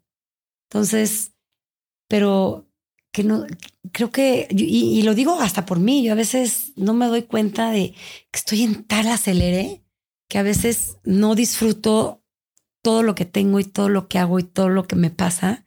A veces me tengo que sentar y decir, bájale tres rayitas, ¿no? Porque vamos a mil por hora, pero todos. Y hacer dinero y, y ahorita que me oigo yo hablar también de millones y de millones y millones, llego a mi casa y digo, mm, o sea, hasta a veces digo, no, yo ya no quiero eso, ¿sabes? O sea, es como trabajar en una pastelería o una chocolatería, que luego llegabas y primero te atascabas y querías comerte todo y ya después dices, ah, no, eso ya pues, no, no te hace más feliz, nada más engorda. O sea, eso nada más engorda, órale, ya. Entonces, como que siento que hay que detenernos un poquito, ponernos en pausa, disfrutar el momento. A veces me pasa que en Nueva York estamos tan tan, tan, tan acelerados, tan en ese spin de hacer dinero, que, que eso a veces te enferma un poco, ¿no? Entonces, poner un poco los pies sobre la tierra, aceptar lo que tienes, aceptar lo que eres, ser feliz, ser amable con la gente, hasta con el que te echó el coche y te tocó el claxon. No cuesta nada darle una sonrisa al vecino todos los días, porque creo que todos los necesitamos. O sea, todos necesitamos un poquito de esperanza de que, no sé, veo el planeta herido, veo tantas cosas de repente que eso me, me, a veces me, me afecta. El, el, entonces trato de que seamos todos un poquito más felices. Lulu, qué, qué divertida plática, qué gusto conocerte. Eres una crack. La verdad es que está increíble como. No sé por qué pensaste en mí, pero bueno. No, bueno, mejor decisión de los últimos meses, eh, tenerte aquí. Yo creo que muchos necesitamos oír esto, necesitamos saber y educarnos y quitarnos el miedo de un mundo que parece hasta demasiado es elitista. Muy es intimidante. Y, intimidante. Es muy intimidante. Pero bueno, gracias por estar aquí. ¿Dónde puede la gente seguirte a ti, contactarte? Bueno, soyvis.com, ya dijiste.